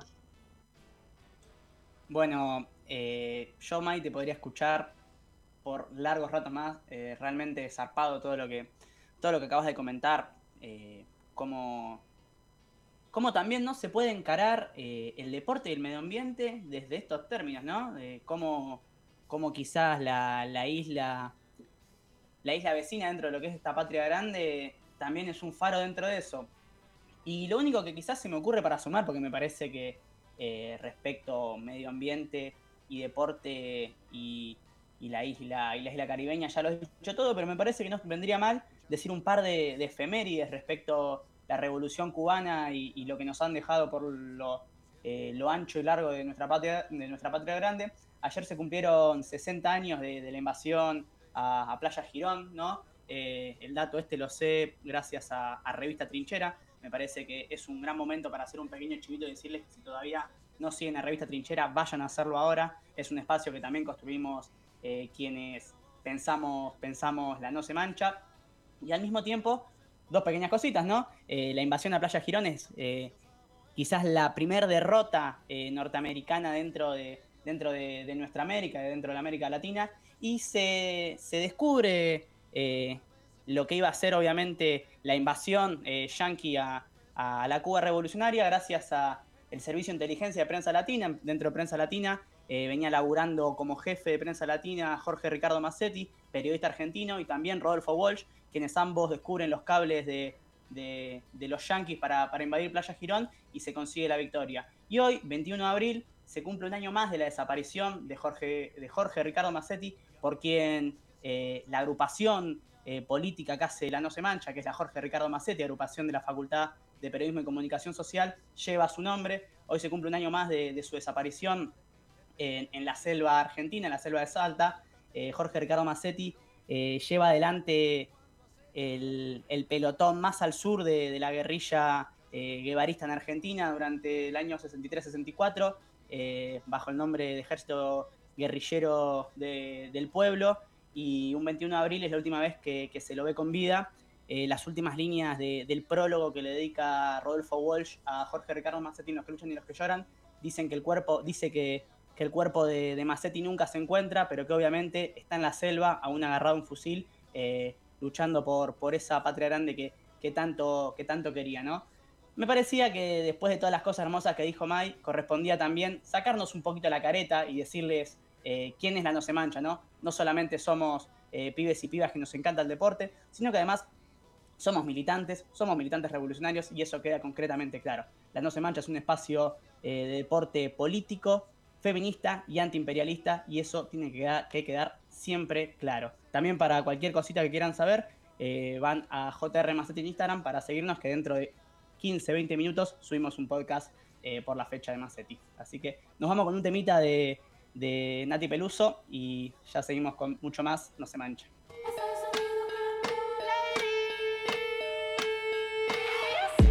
Tengo fuerza para partir el coco. Tráeme la navaja filosa. La negra sosa.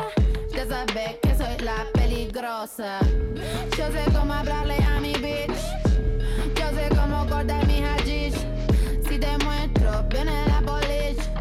Si me acallo, siente tu mi dish. Mira que elegante, visto Prada con rulero. Echa gasolina para que se prenda el cuero mentirme, la primero. Agárrame acá, ven y aprende picho culero. Y me la toca, si creen que van a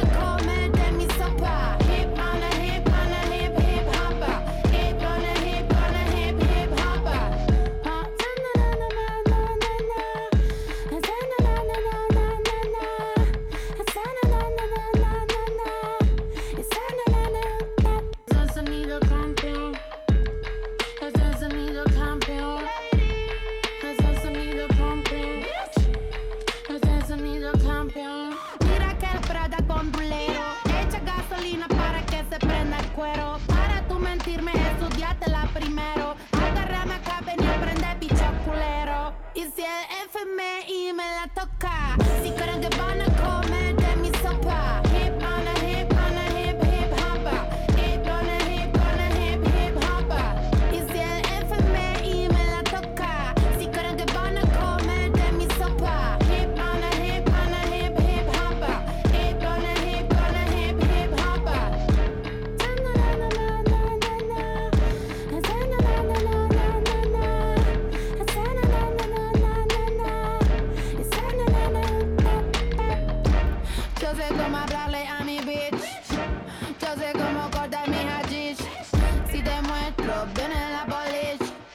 me cacho, siente tu mi clitoris.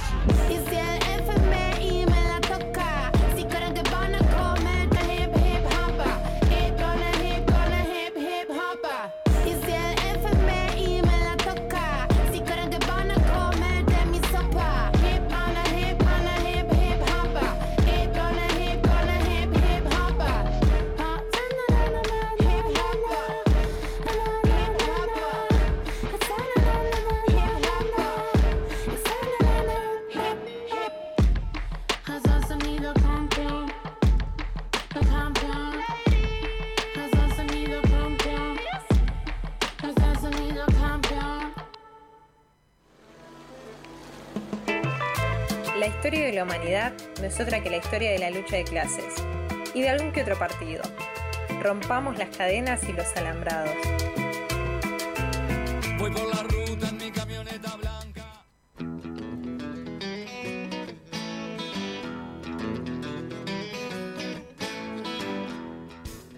Y seguimos al aire de Radio Estación Sur 91.7.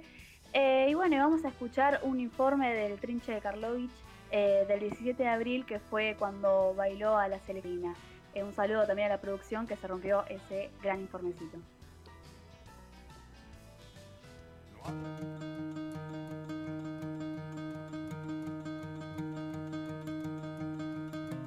Un 17 de abril de 1974, el Trinche Karlovich bailaba a la selección argentina.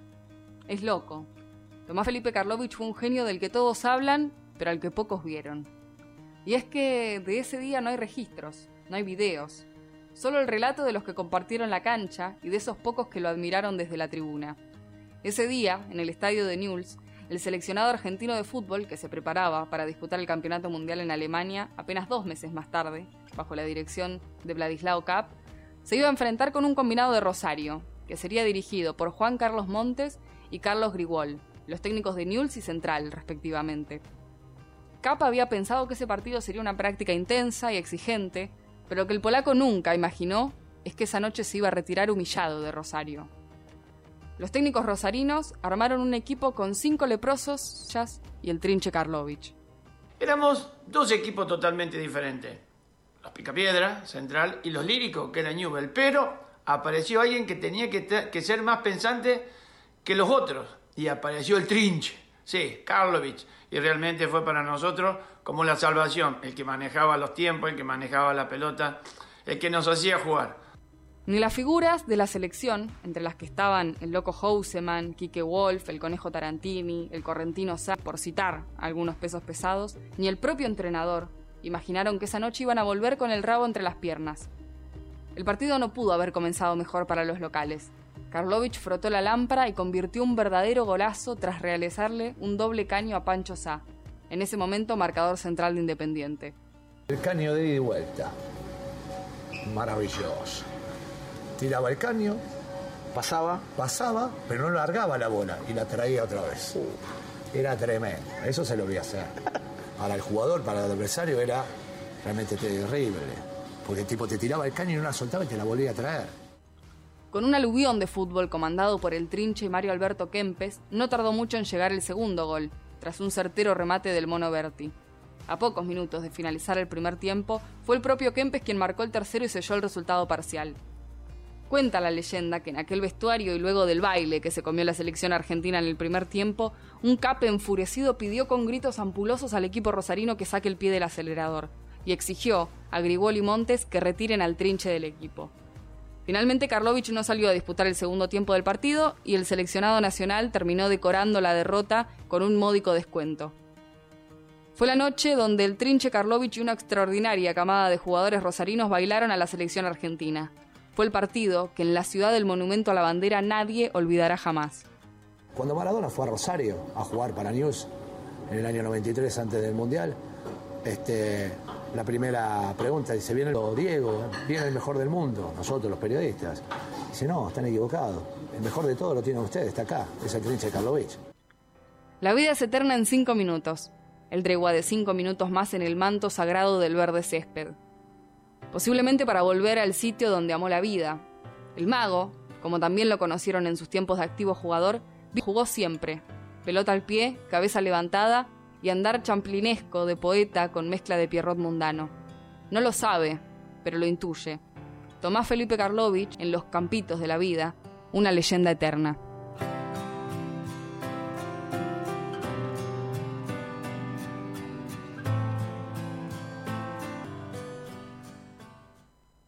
Excelente informe de la producción y bueno, y como decía ese informecito, no hay videos, no hay registros eh, que escuchamos recién eh, de aquellos que compartieron una cancha y de esos pocos que lo admiraron desde una tribuna, ¿no? Sí, quizás para, para hablar de mínimamente del trinche, perdón, Valen, te, te corté, no estábamos yendo. No, no, no pasa nada. Justo, justo me los recuerdos de nada. Nuestro, nuestro compañero Brian Ojeda, eh, fanático del trinche, al igual que nuestra compañera eh, Mar. Trinche, uno de esos jugadores que, eh, que, quizás después de meter dos caños seguidos y, y hacer derrumbar una tribuna de delirio, se iba a pescar a la tarde sin eh, más alegría que esa, ¿no? Eh, el ocio, un jugador que podría haber tenido el mundo a sus pies y no decidió tener más que, la felicidad a sus pies y, no, y no se ostentó por, por grandes lujos ni, distintas cosas. Eh, en, lo que hoy, en lo que hoy me parece que es el fútbol mundial, ¿no? También, hoy estoy muy recotero tal vez en este mundo, esta empresa. Sí, sí, tal cual. Y bueno, y también recordemos que que Trinche Karlovich también hasta le dijo que no a Boca, que es algo que algunos jugadores eh, no se niegan. Em, y bueno, y es eh, algo muy, muy importante también. Y la humildad también que, que, manejaba. Em, así que bueno, excelente el informe. Eh, podríamos estar hablando, pero los, los tiempos de, radio son muy injustos. Así que eh, nos vamos a un cortecito y seguimos más con La No se mancha. Sin tibiezas ni caretas, el periodismo deportivo que queremos lo construimos entre todos. No se mancha, una mirada popular, feminista y revolucionaria del deporte.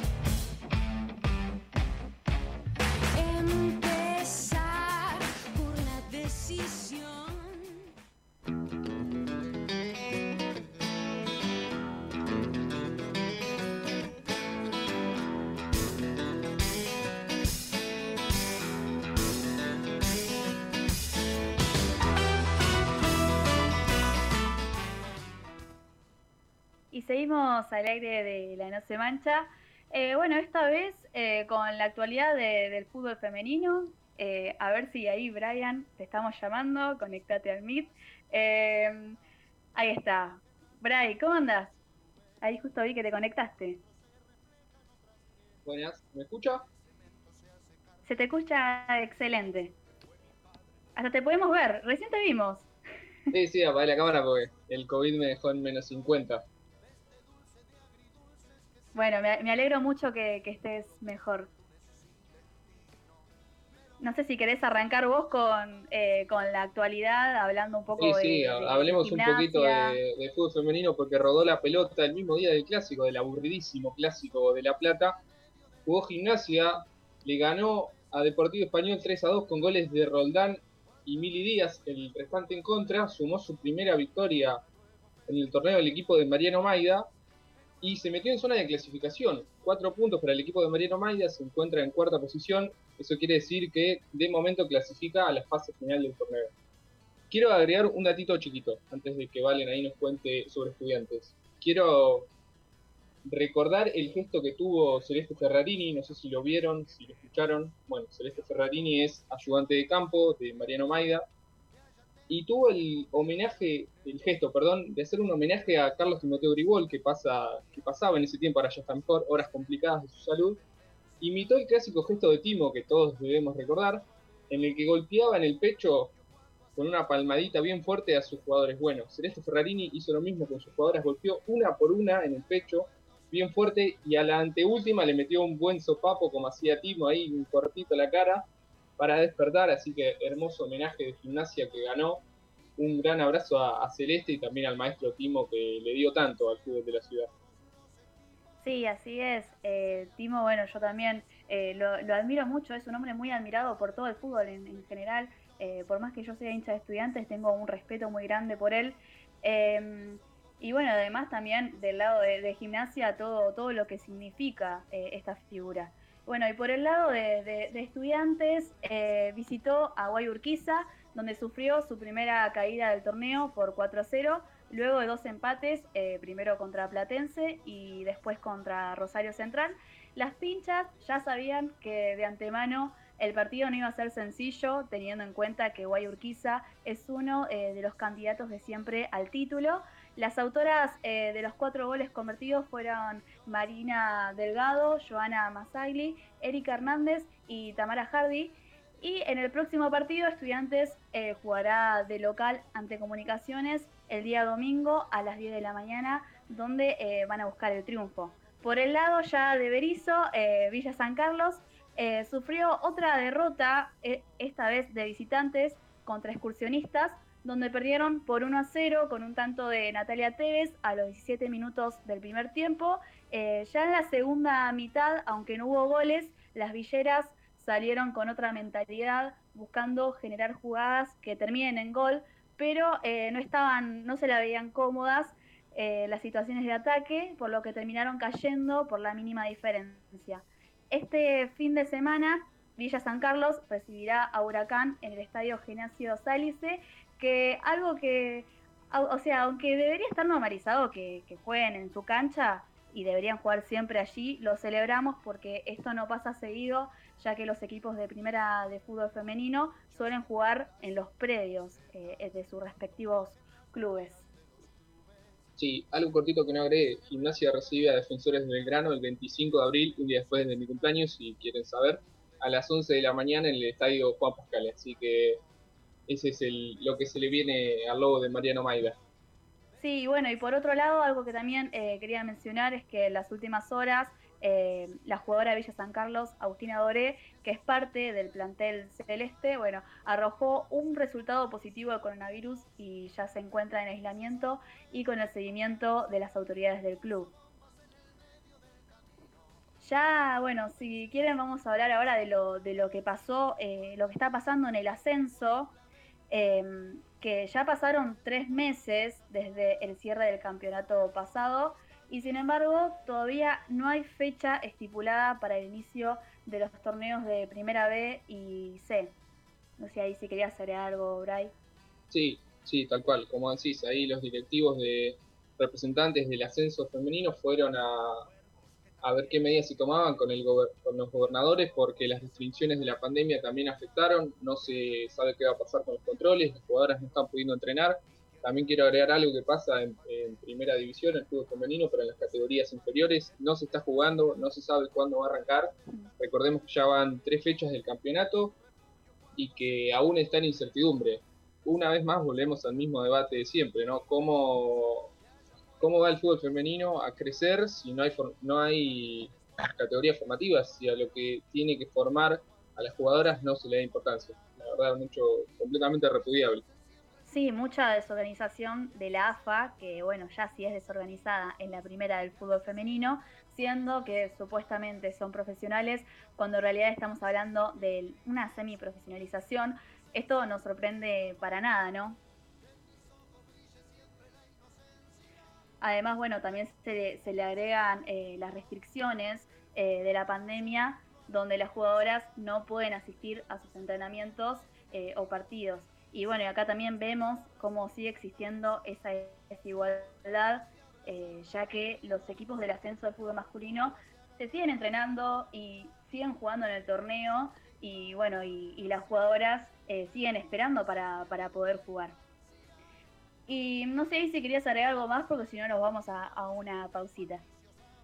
¿Bray? No, no, cortito, nada más que vuelvo a repetir, Gimnasia se encuentra en fase de, clasificación a la, zona final. Quiero remarcarlo porque es importante, es el equipo de la ciudad que mejor está representando al fútbol femenino. Bueno, eh, y con esto nos vamos a, a una pausa y seguimos más con La No Se Mancha. Todo lo que me decías, yo sabía que eran mentiras. Aunque duela, no lastima. Ah, ah, si me salgo con la mí. siempre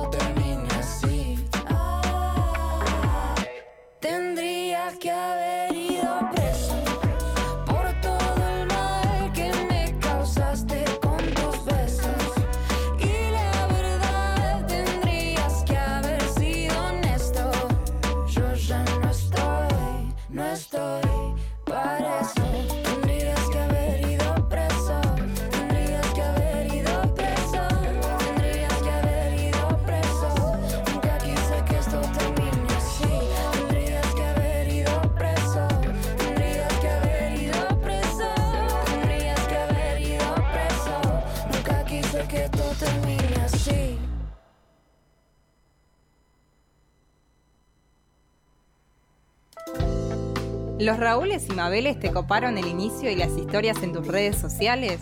No te preocupes. Seguinos en Instagram, arroba la no se mancha o encontrarnos en Facebook como no se mancha. No podemos mandar más fruta.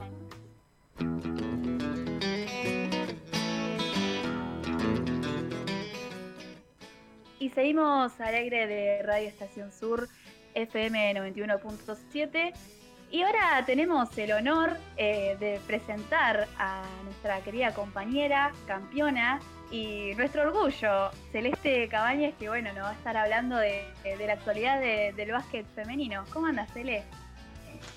Hola, Valen. Ay, gracias por esa presentación. El honor es mío. Te extrañamos mucho. Ay, yo también estoy contenta de estar otra vez acá en La No Se Mancha. Así que por suerte pude volver y con una gran noticia. Sí, hubo muchas noticias. Eh, bueno, una, una de ellas es que Florencia Chagas es la primera argentina seleccionada en el draft de la WNBA, así que no sé si vas a estar ahí hablando también un poquito de eso y, otras, eh, otras cosas de la actualidad del básquet. Sí, eh, bueno, como decís, Valen, el pasado 15 de abril nos enteramos de que Flor Chagas la fue elegida en tercera ronda del draft de la, WNBA, que, que, fue algo, una sorpresa, eh, fue algo que se veía como venir con, ella por todo lo que, por todo lo que hace, digamos. Eh, y lo que yo quería hacer ahora eh, es como, o sea, como analizar por qué Flor llegó a donde llegó. Entonces, bueno, ahí, es, ahí voy a hacer una pequeña crítica, así como siguiendo fiel al estilo mío y de, la no se mancha. Pero bueno, ¿por qué una sola jugadora no argentina pudo llegar a la WNBA?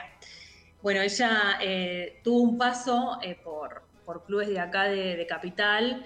Eh, ella es del, oeste, de la provincia de Buenos Aires. Empezó en un club que se llama Casa de Padua Después pasó por, por Vélez, eh, por Indios de Moreno y por Verazategui. Eh, y a los 16 años ella se va a jugar eh, a, Italia, a, una- a un club que se llama Familia Gio, que es un, club de primera, el profesional, ¿no? De la primera liga de, de Italia.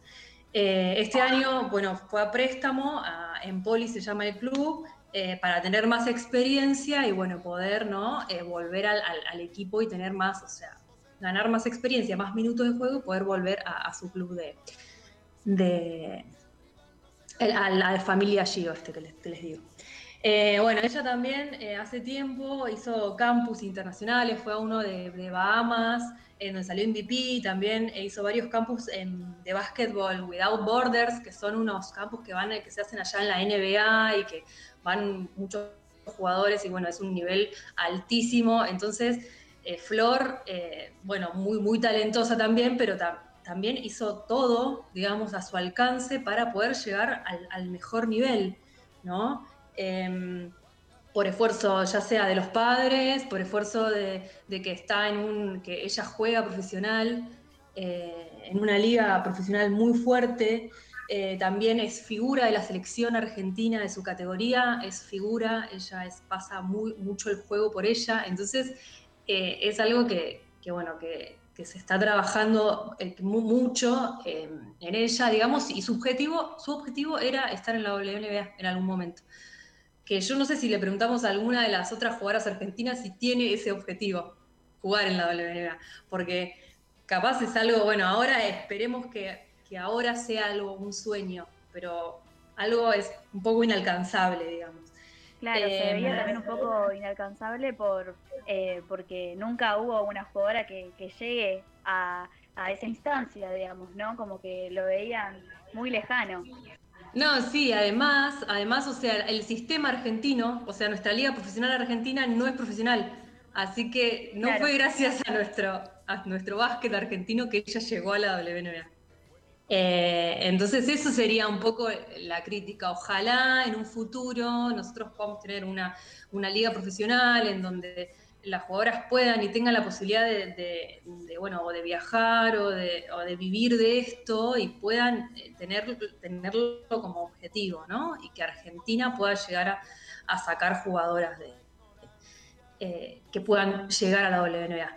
Eh, esto es algo histórico y es la primera, pero bueno, yo creo que, o sea, que a, nosotros como país nos falta mucho todavía para llegar a eso. Y las que se van, las que llegan, es porque se tienen que ir, o sea, se tienen que ir lejos de su familia, se tienen que, eh, bueno, tienen que tener las posibilidades que tuvo Flor. Así que bueno, eso es un poco eh, la, la- la idea y el objetivo que hay que, que hay que llegar, ¿no? Porque todos estamos contentos por Flor, pero bueno, dale, hagamos algo. Claro, sí, también se haga algo. para- un sustento económico para poder eh, estar allá, eh, mantenerse también, una constancia. eh, y ya si no tenés un alcance económico, está complicada la cosa. Sí, lamentablemente. Sí, tal cual. Tal cual. Es lo mismo que pasa en otros deportes, en el fútbol también. Pa- pasa, pasaría lo mismo, que bueno, que nosotros, qué sé yo, estamos en, ¿no? Argentina en el fútbol también, eh, estamos en un proceso de querer profesionalizar y eso. Eh, Claro. Y creo que. Por sí, ahí, para Feli, agregar. sí, Feli. Mándale, mándale, Edu. Eh.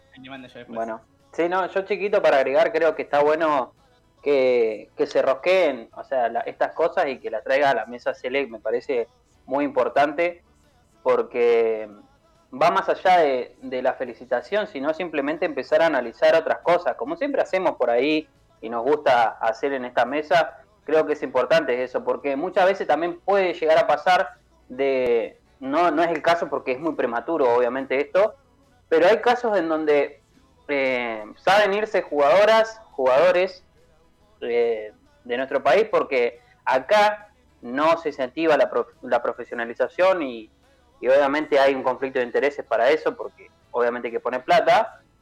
Y después se van a, otra, otros lugares, tienen que tener ese recurso, como bien decías vos, primero en principal, y después terminan compitiendo, si bien obviamente son argentinas o compiten, eh, después terminan compitiendo para otras selecciones, que suele pasar muchísimas veces y, y termina siendo medio un bajón para, para nuestro país, pero obviamente nadie va a descalificar la decisión de vida de cada una de, la, de los deportistas, de los deportistas, pero sí hay que empezar a analizar esas cosas y empezar a ponerlo en la mesa en cuestión al, al deporte que se quiere acá en Argentina. Como bien decías, que salgan de acá del país y que la Argentina sea un semillero y que no sea por, por una casualidad o porque eh, se abrió una puerta donde obviamente tuvieron que tirar muchísimo para que, para que suceda. Sí, sumado a eso que dice Edu, que justo, justo venía por ahí, porque además eh, no solamente que tiene que tener la, quizás la, la posibilidad económica esa persona de, de irse a jugar afuera para probar el día de mañana cumplir el sueño de su vida que es jugar eh, en la WNBA, sino que además tiene que tener el valor de hacerlo con todo lo que implica dejar una vida atrás, de, de- de perseguir un sueño que es fuera de, de nuestra Argentina, ¿no? Quizás haga un paralelismo con el fútbol masculino. Hoy me parece que lo celebro también, ¿no? Que los clubes empiecen a tener ese nivel de estructura donde los pibes que juegan en las inferiores, eh, pongo el ejemplo más concreto de la región, que me parece que es el de estudiantes, eh, donde a partir de jugar al fútbol también construyen una carrera educativa y quizás una carrera hasta laboral por fuera de, de- del fútbol concretamente, ¿no? Bueno, eh, en otros deportes y menos en las ramas femeninas, eso ni a palo ocurre. Y si tenemos este caso, eh, que no es menor al resto de los casos de las jugadoras que juegan al hockey, al básquet, al vóley, que se rompen el lomo porque eh, cualquier deporte amateur y profesional te rompe el lomo eh, para hacerlo. Hoy estamos hablando de la superación como mandato de la juventud también, ¿no? Evocándolo a su el día. Me parece que, que es interesante que ocurran estos casos para empezar a, a discutirlo y ver cómo los, los transformamos. Y por último, eh, ya lo habíamos hablado por la fecha del 24 de marzo, pero siempre me parece que está bien eh, recordar a Alicia Alfonsín, que es la madre de Juan Cabandier, que nació, eh, que parió en realidad secuestrada en la que era jugadora de básquet en el Club Deportivo y Social Colegiales en, en Capital Federal. y militante y militante montonera donde a una gran temprana edad es desaparecida y, y obligada a parir en, cautiverio, ¿no? Secuestrada en la E. Eso. Miramos, muy, muy interesante. Sí, habíamos, habíamos hablado de este tema con Feli. Eh, a mí todo lo que tenga que ver con el básquet me toca muy de, de- cerca y de, viste, por, por el amor que uno tiene y obviamente que estas cosas te, te dan, te dan alegría, y, eh, pero bueno, como decían ustedes, eh, es, es un, es un tema de que no es fácil llegar, Eh, no es fácil eh, por nada, porque se tienen que ir, porque, y bueno, y las que, y las que se quedan acá, y las que no tienen la posibilidad, ahí también es, eh, es ahí como hay como una, como una desigualdad, solo la que puede. Pero bueno, esperemos que en algún momento que esto sirva también para eso, para rosquear y para, y para ver cómo es que se, que se puede lograr eso. Y bueno, déjame que les cuento, nos quedan unos minutitos, ¿no? Sí. Sí, sí, todavía nos queda tiempo. Hasta las 8. Ustedes interrúmpanme, interrúmpanme. Sí, mandale, Cele. Bien. Femenina, de básquet, eh, a pesar de, de esta pandemia, eh, de manera intensiva, eh, un mes hizo. Eh, fue también algo que no, no se esperaba y más por el básquet femenino que, que no hay, o sea, los clubes, las posibilidades de los clubes no, no, no se sabía qué iba a pasar, no, no, no eran, eran clubes que no, son clubes que no tienen el poderío que tienen los del masculino, la liga masculina se sigue jugando, la nuestra duró un mes nomás, pero bueno, por suerte eh, se pudo jugar y falta mucho todavía para, para el femenino. Pero bueno, ahí vamos, ahí vamos. Sí, como habías dicho en, en el anterior programa, no, en el anterior, eh, que fue al, a largo plazo, digamos, el, eh, el torneo, el cual salieron campeonas, y era muy, muy desgastante. Y no es lo mismo Sí, que bueno, ahora que me acuerdo, estábamos- lo hablamos. Que quizás tienen más, eh, más tiempo de, de preparación y de descanso. No sé si ahí después querías agregar algo más. Sí, pone el, el masculino, la liga masculina sigue. Ay, perdón, Valen. Ah, No, tengo un poco de delay, así que mandale. Digo que la. Sí, yo también. digo que la liga masculina sigue y nos, nosotras todavía estamos en veremos a ver si se va a jugar otro torneo, el torneo federal o, o, si se va a jugar una segunda parte de la liga. Estamos, está medio parado el tema, pero bueno, es por, por todo esto que venimos, que venimos charlando. Sí, buenísimo. Eh, muchas gracias, Cele, por, por, estar acá en otro programa. Eh, y bueno, y como también eh, dijimos, esperemos que pronto se profesionalice el femenino, como también las demás disciplinas, el vóley, que bueno, y, que, le, que, le, den un poco más de, de importancia, ¿no? Em, bueno, y con esto, con este gran bloque, no sé si ahí querías agregar algo más porque justo me interrumpiste. Digo que ahí estábamos hablando que la Liga Sudamericana también está, está suspendida. Eh, sí, eh, hasta. Eh, y bueno, y espero que, que, nada, que se reactive pronto. Ahora parece que está el torneo federal. Eh, que bueno, que parece que lo juega Verazategui, yo tengo que hablar con mi entrenador, a jugar, porque eso es, eh, hay algunas jugadoras que lo pueden jugar, otras que no, eh, es un tema, acortan las edades para darle posibilidades a otras jugadoras, entonces bueno, espero que, se, pueda, que se pueda jugar otro torneo para poder venir a, la NOCE con, más noticias. Sí. así que... Sí, igual acá, obviamente acá siempre te esperamos con con todas las, noticias del básquet femenino. Eh, y bueno, y éxitos también, muchos éxitos. Eh, así que bueno, con esto cerramos este gran bloque con Cele y seguimos más con No se mancha.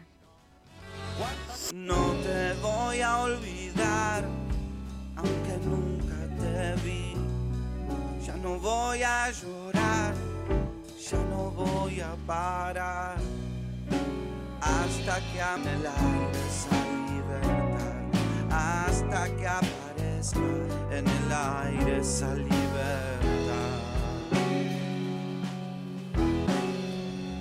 Estación Sur. Decís lo que sentís. Decís 91 7 me enteraba cuando aparecía algún nieto, seguía la noticia, ni remotamente se me pasó por la cabeza que eh, podía yo estar en ese lugar en algún momento. Encontrar un armado fue un, impacto fuerte. Objetivamente éramos medio desconocidos y sin embargo tiene una sensación de como de volver a algún lugar del que me fui, digamos. Si dudas de tu identidad o crees que alguien puede ser hijo de desaparecidos, comunícate con Abuelas 011-4384-0983 abuelas.org.ar. No los dejemos con la duda. ¿Querés alimentos sanos? Hace tu pedido en Cultura Alimentaria. Cultura Alimentaria. Entra a la web culturaalimentaria.com.ar, arma tu pedido y ¿dónde lo recibís? Cultura Alimentaria. Para priorizar una alimentación saludable y acortar la cadena de comercialización, Cultura Alimentaria es tu elección.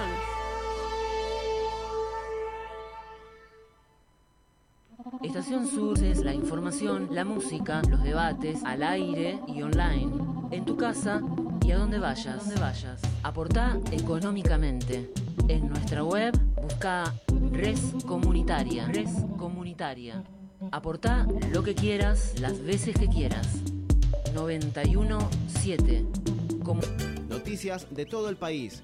Fotos, audios, videos, entrevistas. La producción periodística de las radios comunitarias. Agencia.sparco.org.ar Contra el coronavirus, cuidarnos es la única manera de combatirlo. Si sos una persona con discapacidad visual y vas a viajar en el transporte público, deberías utilizar guantes descartables para evitar el contacto con barandillas o pasamanos. Cuando llegues a tu destino, más inclusiva y justa es aquella que reconoce y cuida la diversidad. Red de Comunicadores con Discapacidad Visual de Iberoamérica. Desde La Plata, Buenos Aires, Argentina, escuchás Estación Sur 917 FM 917. Desde el Centro Cultural Daniel Omar Favero, desde el año 2005, las voces se multiplican. 917.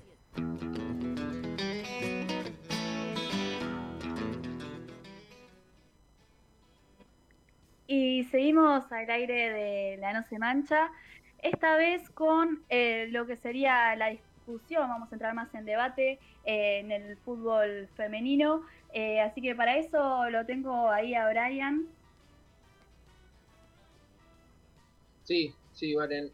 Vamos a tratar un tema que circuló en los últimos días, una fake news de que Mara Gómez, la primera jugadora trans, como todos saben juega en San Carlos, bueno, circuló una fake news que decía que había disputado 13 partidos y había marcado 49 goles. Una verdadera locura, lo que le da un promedio de gol que no tiene ni la banda. Claramente esto, como digo, es una noticia falsa que empezó a circular por Twitter como una broma, si se puede llamarlo así, en una cuenta que se dedica básicamente a, hablar mal del fútbol femenino, a, a hacer burros nomás. Tomó una plantilla, Dolé, hizo como si una nota que hubiese levantado Lee y en base a eso no, no, no se tomó dimensión de que se vitalizó demasiado y terminó incluso hasta levantado en medios de Colombia. Por este motivo, Mara Gómez tuvo que hacer un descargo, hizo un vivo en Instagram, en el cual se la vio muy emocionada, tuvo que cortar incluso varias veces de hablar porque se puso a llorar, dijo que esto lo hacían para perjudicarla, que no estaba pasando un buen momento sentimentalmente, que la luchó mucho para llegar hasta acá, lo cual nosotros lo hemos, lo hemos, lo hemos visto, lo hemos visibilizado también, y por eso nos parece importante traer este tema.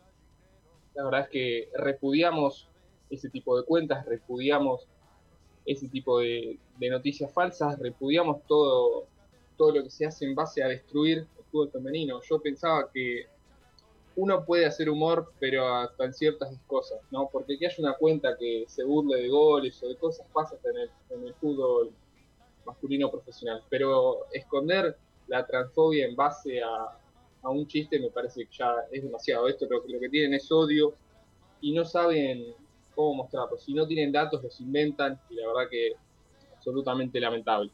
Sí, claramente se ve eh, la transfobia y la discriminación existente eh, detrás de este supuesto humor eh, que no hace más que, que, mostrar, que llevar a la luz Em, que sigue habiendo transfobia y que sigue habiendo discriminación.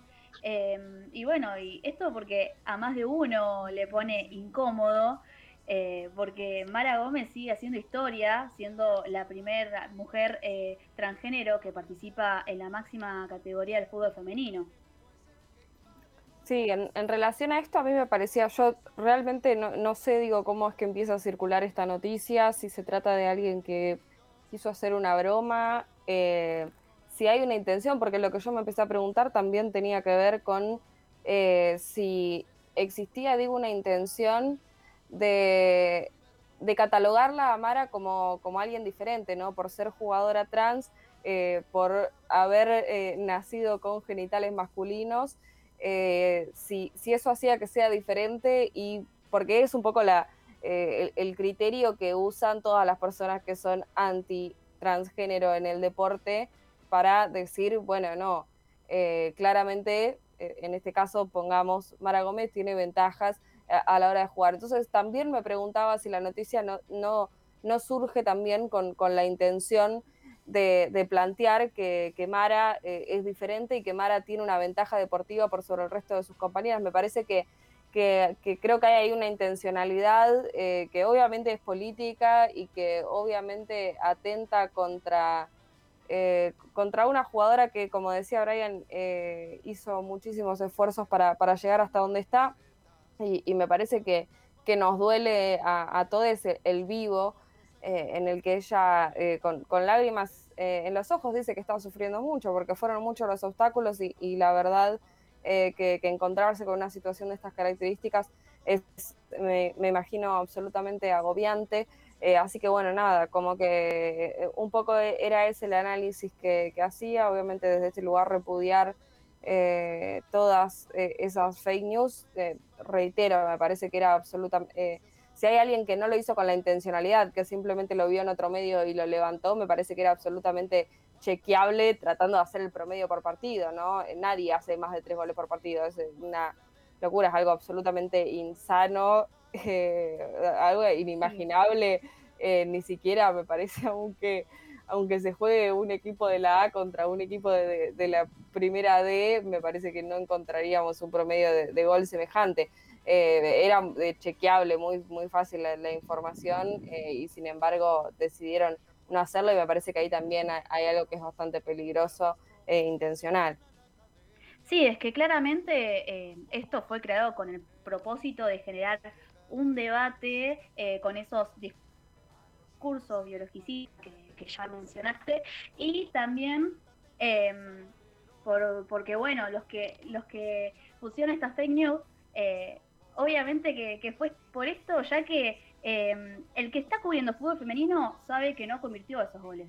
O sea, no es gente que está involucrada en eso, es gente que lo hace por un propósito que es esto, es generar ese debate eh, para que después también la discriminen y la insulten y, termine así llorando en, en un vivo de Instagram. Quiero sí, bueno, eso. Perdón, Miri. Mándale, Bray, perdón. Y es que Villa San Carlos aclaró la situación desde su Twitter oficial. Explicó que Maragón disputó un total de tres partidos y aún no convirtió goles. Sí, obviamente más que válido eh, aclararlo y más que válido que, el club pueda salir a, respaldar eh, a, la jugadora.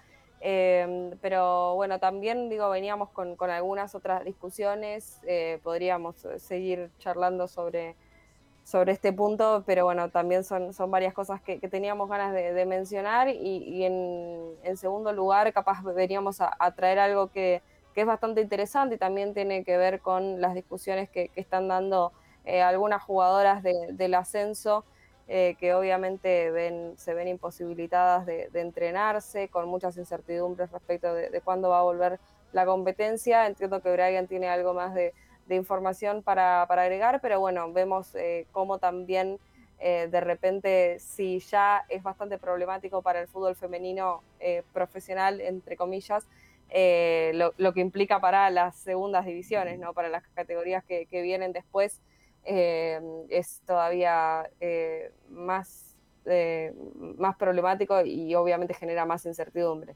Sí, en, el anterior bloque hay un poco que, lo mencionamos y, pusimos esto a discusión también, que si la AFA ya de por sí es, es desorganizada en el fútbol femenino profesional, entre comillas, porque estamos hablando de una semiprofesionalización, y no se involucra, imagínate, en el ascenso o sea, mucho menos. Sí, yo ahí para completar un poco la información que viene en el bloque anterior, que quizás quedó medio inconclusa, es que el Departamento de Fútbol Femenino ya inició conversaciones con los órganos gubernamentales para buscar una solución a este asunto. Jorge Barrios, presidente, y Diego Turnos, vicepresidente, van a viajar para tratar de llegar a un acuerdo con las futbolistas y que tengan más opciones, no a la hora de jugar, a la hora de entrenar. Esto ya es fuertísimo, que tengan que viajar para que los futbolistas puedan entrenar, me parece demasiado, sinceramente.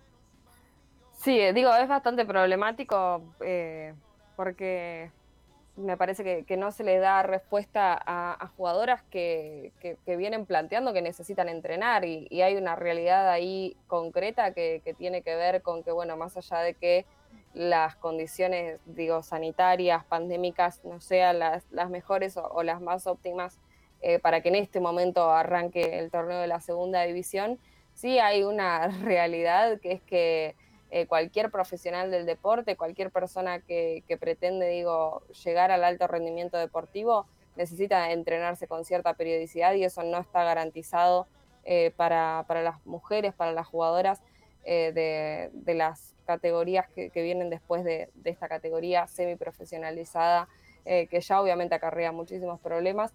Eh, así que ojalá que, la AFA también digo, pueda tomar medidas en, relación a, este punto que es absolutamente eh, importantísimo también si queremos pensar en la profesionalización completa del fútbol femenino, ¿no? El hecho, lo hemos discutido varias veces, pero el hecho de que las jugadoras del fútbol femenino profesional, de vuelta entre comillas, cobren lo mismo que cobra un jugador masculino de la D y que las que están en, la segunda división ni siquiera puedan entrenarse, eh, también me parece que, deja eh, ver o entrever las, las falencias eh, organizacionales de la AFA y también la falta de apuestas y de herramientas que, se le otorgan al fútbol femenino en general. Así que bueno, capaz que nos vamos a cansar de decirlo y no creo que nadie de la AFA nos esté escuchando, pero eh, desde este lugar me parece también súper importante aprovechar, aunque sea la, audiencia que tenemos en este programa, para dejar asentado nuestra disconformidad con, la falta de herramientas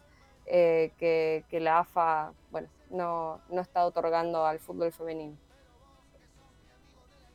Sí, sí, eh, tal cual. Y... Ah, perdón, Feli, mándale. Perdón, perdón. No, muy, muy cortito, atado con lo que veníamos charlando en la columna anterior con Cele, ¿no? Que en esta segunda hora va completamente de la mano con lo que vienen diciendo y es un pequeño dato, ¿no? Pero en esta segunda hora de COVID que ataca a todo el pueblo argentino, ¿cuántos son esos espacios que además quedan concretamente por fuera de los marcos de la ley y en un, en y en un limbo que es muy complicado, ¿no? Donde hoy por los decretos presidenciales eh, no se podría estar entrenando, pero al mismo tiempo están obligados eh, los equipos a, continuar quizás con, el entrenamiento por una cuestión lógica que los deportistas tienen que mantenerse eh, en un alto rendimiento para, poder competir, pero al mismo tiempo no, tienen una sola herramienta estatal o, de su órgano, en este caso es la AFA, ¿no? Y, cómo eso lo podemos llevar, en el caso del fútbol femenino, y al mismo tiempo en muchísimas prácticas que hoy no están eh, profesionalizadas, ¿no? Y quizás lo que veníamos charlando es obviamente eh, apuntar a este espacio siempre a las prácticas y a la profesionalización de tantos deportes que hay en la Argentina que hoy eh, dejan por fuera a muchísimos y muchísimas argentinas, por lo menos en, casos concretos como este, ¿no? Donde son situaciones extremas, donde tengo una pandemia y hoy son muchísimos les deportistas que quedan en un, en un, limbo entre lo legal, lo ilegal, lo de la salud, que no pueden obviamente entrenar ni practicar su, eh, su deporte, ¿no? Sí, sí, tal cual. Eh, bueno, y por otro lado también eh, creo que bueno los compas ahí iban, iban a decir la, actualización sobre el caso de abuso sexual de, Diego García que, anduvo pasando en estos en estas últimas horas.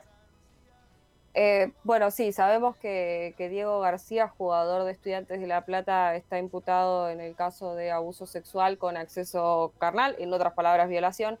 Y lo cierto es que eh, el club, digo, decidió apartarlo por, unas semanas. Eh, en ese momento se aplicó el protocolo eh, contra la, de acción contra la violencia de género que, tiene el Club Estudiantes de La Plata. Se apartó al jugador de, los entrenamientos por algunas semanas, pero luego de un amparo presentado por la defensa del jugador, que hacía alusión a que el jugador tenía derecho a entrenar el club termina decidiendo que Diego García se reincorpore a los entrenamientos. Ahora bien, ¿qué sucede? Lo hablábamos con Diana Latini, abogada y, e integrante de Pinchas Feministas hace algunas semanas atrás. Hay una realidad que es que la denunciante es jugadora del club, es parte del club, habita el mismo espacio, entrena en el mismo country de Citibel donde el jugador se entrena y en ese sentido, obviamente, más allá de, del amparo presentado por la defensa, había una realidad que es que la decisión del Club Estudiantes de La Plata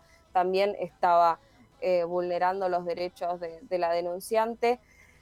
¿Qué pasa ahí? Obviamente hay eh, estudiantes hizo lo que tenía que hacer, estudiantes no podía hacer otra cosa y bueno, yo creo que estudiantes tenía un montón de, soluciones y termina resolviendo la más fácil, ¿no? En primer lugar, creo que estudiantes podría haber apelado al amparo. Podría haber presentado, digo, una solicitud ante la justicia planteando la, la, cuestión principal que tenía que ver con que la persona que denunciaba al jugador era también eh, parte del club. Eso me parece que era una razón eh, más que suficiente para que el club pudiera, digo, presentar una apelación al amparo que, presentó la defensa del jugador. Después, eh, creo que hay otra cuestión que tiene que ver con eh, qué, se, privilegió, porque me parece que, no sé, si nos remontamos un año atrás, cuando el fútbol había sido suspendido, todos los jugadores se entrenaban desde sus casas. Eh, tranquilamente, bueno, si Diego García lo que estaba presentando en el amparo era que tenía derecho a volver a entrenarse, lo podría haber hecho en su casa, ¿no? Que se le mande una rutina como se hizo con los jugadores, digo, durante la pandemia, eh, y que el jugador entrene eh, en su casa, que no deje de hacerlo, que se garantice su derecho laboral. Lo cierto es que todos sabemos, estudiantes le sigue pagando un sueldo a Diego García, obviamente pese a estar apartado del plantel, así que tampoco veo cuál era digo, el, reclamo del jugador en ese sentido. Quizás se podría haber solucionado de otra forma. El club de cualquier manera decide que el, jugador se vuelva a entrenar en el country Citibel. Y eh, la última cuestión o lo último que resuelve estudiantes tiene que ver con ceder al club a talleres. Eh, obviamente es la, más fácil, ¿no? Me deshago del jugador, me deshago del problema, se lo cedo a talleres eh, ¿Qué sucede? Bueno, em, esto quizás es, información bastante fresca que tenemos como, como no se mancha y que eh, eh, quizás no, está todavía bastante divulgado. Lo último que, divulgaron los medios tenía que ver con que Diego García iba a ser cedido finalmente a talleres. Lo cierto es que yo tengo una amiga, esa amiga tiene una tía que es muy amiga de la pareja del presidente de talleres, de Andrés Fassi. ¿Qué pasó? La, pareja de Andrés Fassi le mandó un mensaje a la tía de mi amiga hoy consultándole cuál era la situación del jugador, porque eh, obviamente allá eh, en Córdoba habían empezado a llegar los rumores de que el jugador había sido denunciado por violación. La, pareja del presidente Talleres quería saber si eso era cierto, eh, qué, es lo que se estaba hablando acá en La Plata, por eso consultó con su amiga que vive acá en La Plata. Obviamente, por ser hincha de estudiantes, por ser, por demás conocer a la víctima, mi amiga fue la que termina respondiendo a, ese audio, obviamente diciendo todo lo que había sucedido en relación al jugador. Así que eh, en manos de talleres ya está la información respecto de cuál es la situación actual eh, de, Diego García y en ese sentido habrá que ver si de cualquier manera eh, el, club cordobés termina aceptando a, un jugador que ha sido denunciado por violencia de género.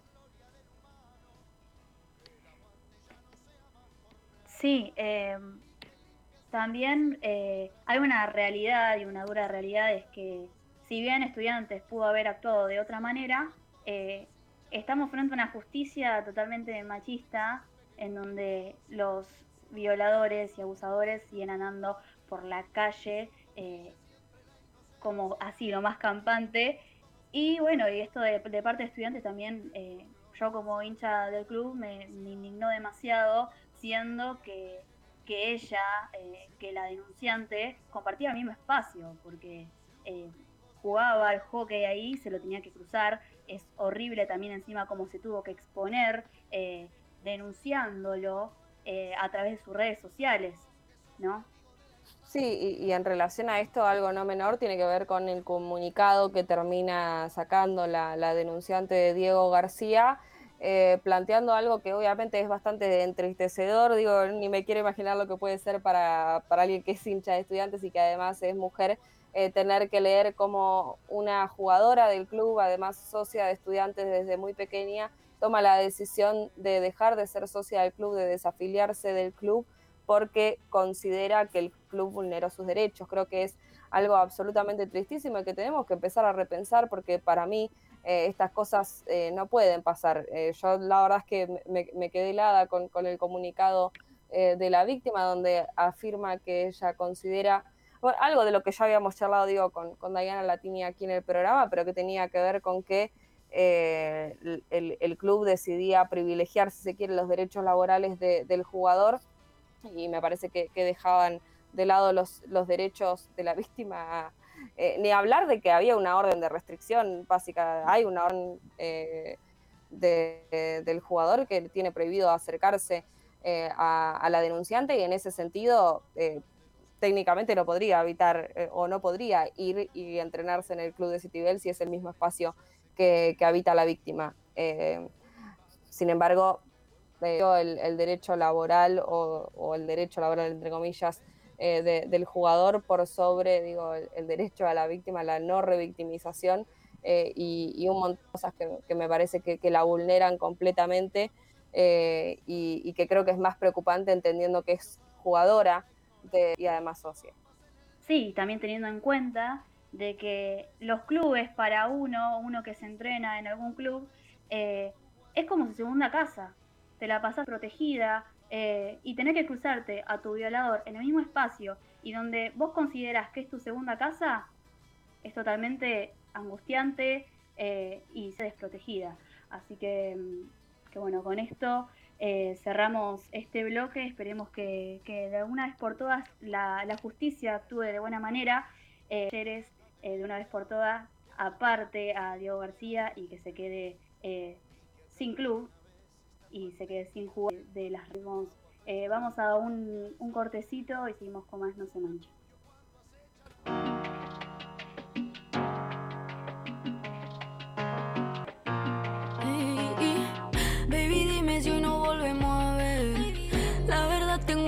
confesarte, pero tener pero ya no como te tenía antes. Tú has cambiado muchas cosas en mí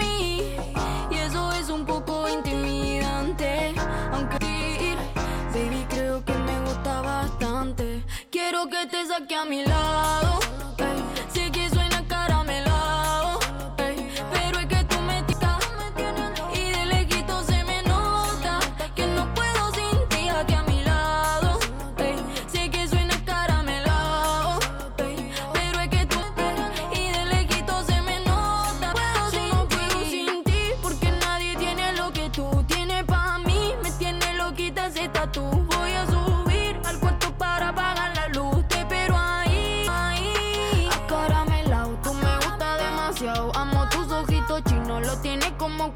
Si lejos de vernos juntos, que se queden en culo. Ese flow que tú manejas lo tienes inmaculado. Eh, y yo no sé mañana si despertarás en mi cama. Pa que Un 17 de abril de 1939 nacía el poeta, docente y militante revolucionario Roberto Santoro. Eh, hincha también de, Racing Club de, Avellaneda. El sociólogo Julián Escher, en el libro Los desaparecidos de Racing, lo, nombra en su capítulo como el poeta de la popular.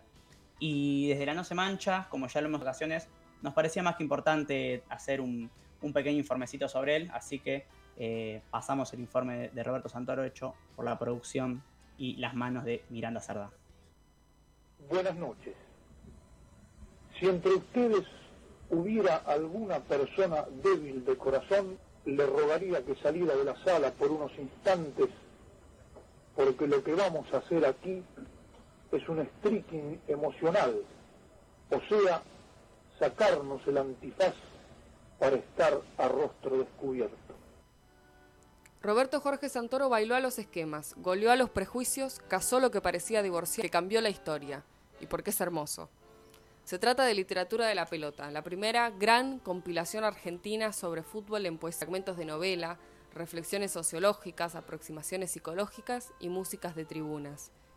Lo fabricó con una meticulosa recolección de años y con una convicción plena de que el fútbol no era solo un espacio o un recurso para contar, sino que ese espacio y ese recurso ya copiaban una historia en el país. En la búsqueda de ese libro se percibe a Santoro, junta a un equipazo formado por otros, porque siempre en su construcción ideológica importan los otros. De su poesía imprimió allí una sola muestra. Se llama el fútbol y larga así. Bailarín con un pie mareador, silbador quien lo ve, toca de a poco, en caricia, le pone el cuerpo al ballet, el balón, lo empuja, si lo resbala lo mima con una gana, lo enrolla con otro pie. La dedicatoria es a todos los que fueron compañeros de equipo y al Racing Club, del cual era... Ni una duda, Santoro respira en literatura de la pelota y respira en lo que sostiene Rosana López Rodríguez en el prólogo de la obra. Dice, porque no es el poeta de lo popular, sino el de la lucha, porque su obra no es una reivindicación del tango ni del fútbol, sino una bellísima puesta en palabras del recorrido vital que experimenta todo aquel que se reafirma revolucionario. En todo caso, Literatura de la Pelota verifica ese Santoro revolucionario, a quien el primer día de junio de 1977, justo a un año de la inauguración cínica del Mundial de Fútbol, una patota criminal se lo llevó de la escuela donde se desempeñaba como preceptor. Entonces, está desaparecido.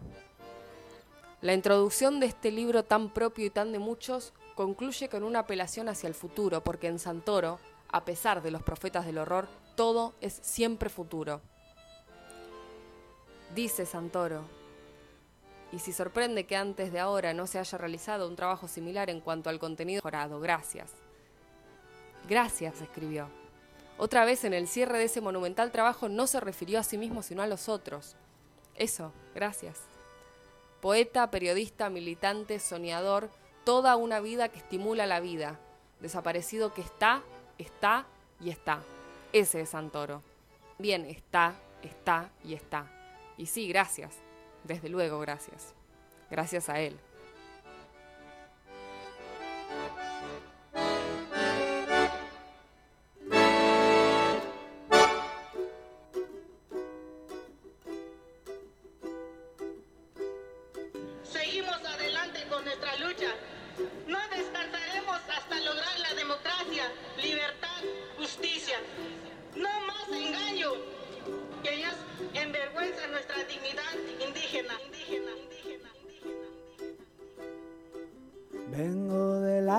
Que mueve el cañaveral a mi gente, del limón y de azar. Vengo de andar la vereda, del agua por el brazal, del granado y de la higuera, de sombra para descansar, lejos de la ciudad. De sombra para descansar, lejos de la ciudad. Vengo de un surco en la tierra, de sangre para sembrar, del sudor con que se riega, de la libertad.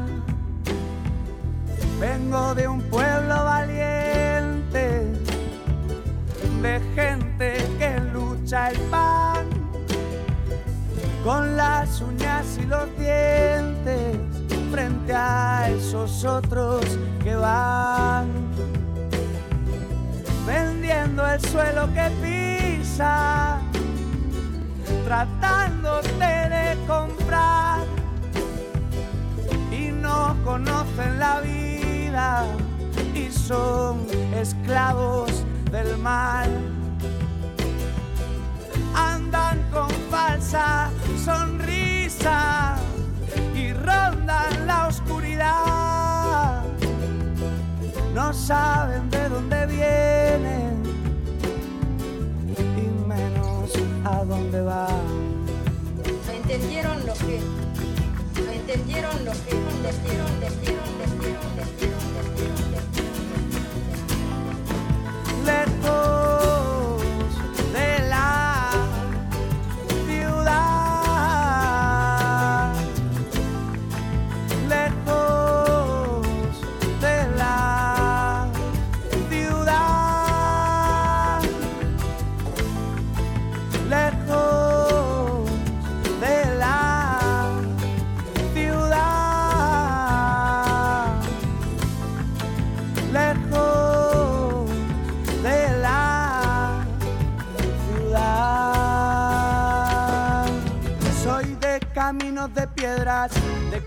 sin asfaltar.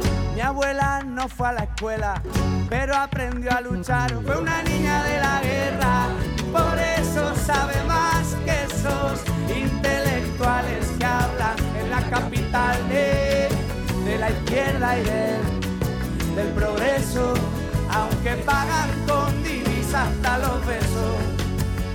Van de revolucionarios, teorizan en lo ajeno, son parte del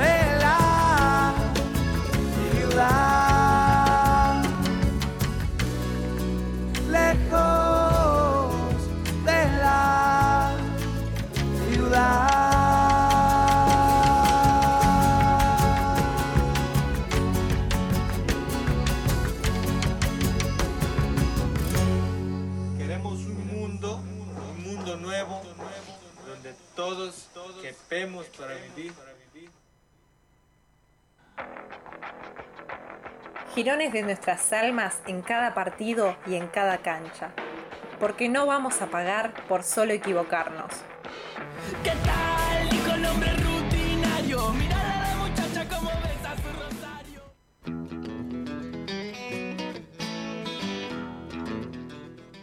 Y seguimos al aire de No se mancha. Eh, ahora vamos con, con esto que es eh, deporte y política, el segundo bloquecito.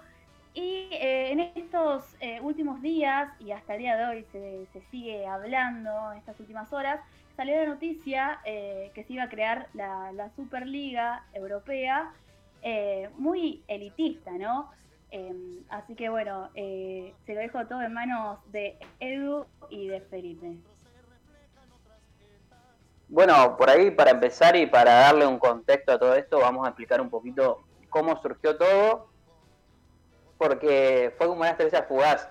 Si bien obviamente se, viene mencionando de que no murió, para muchos sí, así que vamos a incurrir en esto. Cuando se anunció la Superliga Europea oficialmente, eh, se dijo que, se, eh, que iban a ser 20 equipos, 15 fundadores y 5 invitados, dos grupos de 10, todos contra todos, local y visitante. Luego habría cuarto eh, cuartos, semi y final. Si hubiese jugado el campeonato, ese se hubiese jugado durante la semana, ¿no? El, pre- el presidente iba a ser Florentino Pérez, presidente actual del Real Madrid, eh, y de esta nueva e- entidad que se iba que se suponía que iba a empezar a regir también. Andrea Agnelli, eh, Agnelli de la Juventus, también presidentes. Eh, Joel Glazer, presidente del Manchester United, también iba a ser vicepresidente en conjunto con el presidente de la Juventus. El comunicado eh, explicaba que se iba a jugar, como bien decíamos, en tres semanas y los clubes seguirían en sus ligas nacionales. Obviamente, ante ese comunicado que recién mencionaba, la UEFA y las entidades locales avisaron que iban a excluir automáticamente a los equipos, eh, a estos 12 equipos que iban a empezar a, a- competir, ¿no? El trasfondo de todo este anuncio involucraba a JP Morgan, que decide ofrecer un financiamiento mediante una operación de unos 6 mil millones de euros, eh, de euros, ofreciéndoles a los clubes participantes a razón de unos 20 millones, 240 millones de euros garantizados por temporada. El Real Madrid, el Barcelona, el Milan, los dos equipos de Manchester, tanto el City como el United, eh, Milan, Juventus, también estaba el Inter, entre otros, figuraban como creadores de esta competencia y prometían ser ellos mismos los administradores de las disputas. Con respecto, eh, ya metiéndonos un poco a lo que va a ser el debate que se va a armar eh, en los anteriores dos días que pasaron al día que estamos hablando hoy, eh, empieza el primero con el debate por ahí de lo audiovisual, ¿no? de los derechos audiovisuales, los que hicieron crecer este negocio los últimos años. Parece estar obviamente tocando eh, un techo bajo estas plataformas y hubiese sido muy complejo agrandar el negocio para todos. Eh, para que tengan una idea, los clubes de las ligas europeas administran casi 30 mil millones de eh, año tras año y, sol- y solo las cinco grandes ligas, Inglaterra, España, Alemania, Italia y Francia, generan por derechos audiovisuales unos 9 mil millones. Tener más competencias no agrandaría esta torta de la que venimos hablando, eh, por lo contrario, estarían mucho peor porque prácticamente solamente eh, y solamente se iría esa cantidad de plata a, esta liga. ¿Por qué? Porque se, entiende que va a perjudicar al fútbol y al negocio de muchos porque si te ponen un partido, ¿no? En donde se juegue, por ejemplo, la Copa del Rey y al lado te ponen un partido entre el Real Madrid y, y el Manchester City, por ejemplo, eh, obviamente va a decidir ver el partido del Manchester City contra el Real y no vas a ver la Copa del Rey, por lo que también va a perjudicar prácticamente a todos, eh, a, a lo que es el, el entramado de lo audiovisual. Eh, el fútbol también, por ahí para seguir dándole mecha a esto, sería más pobre y algunos clubes eh, serían un poco más ricos, a costa de que todos caigan, solamente 12 serían los que se levantarían y, y permitirían que el fútbol empiece a moverse. O sea, en ese sentido. Después por ahí con el arco político eh, también podemos hablar, por ahí si Feli eh, querés hablar o querés mencionar algo con respecto a eso, te, cedo la palabra, si no, le sigo metiendo. No, yo quizás muy, muy cortito como para, para dar algunos ejemplos de, eso, ¿no? De realmente empezar a, a- dimensionar el dinero, la guita que se mueve eh, en el fútbol es escandaloso. Y acá lo que está pasando claramente son los intereses de, la Unión Europea disputando, disputando eso, ¿no? Yo quizás hoy cuando lo hablaba con Edu, no sé si es del todo correcto, eh, pero básicamente, ¿no? Eh, una, una, una Superliga Europea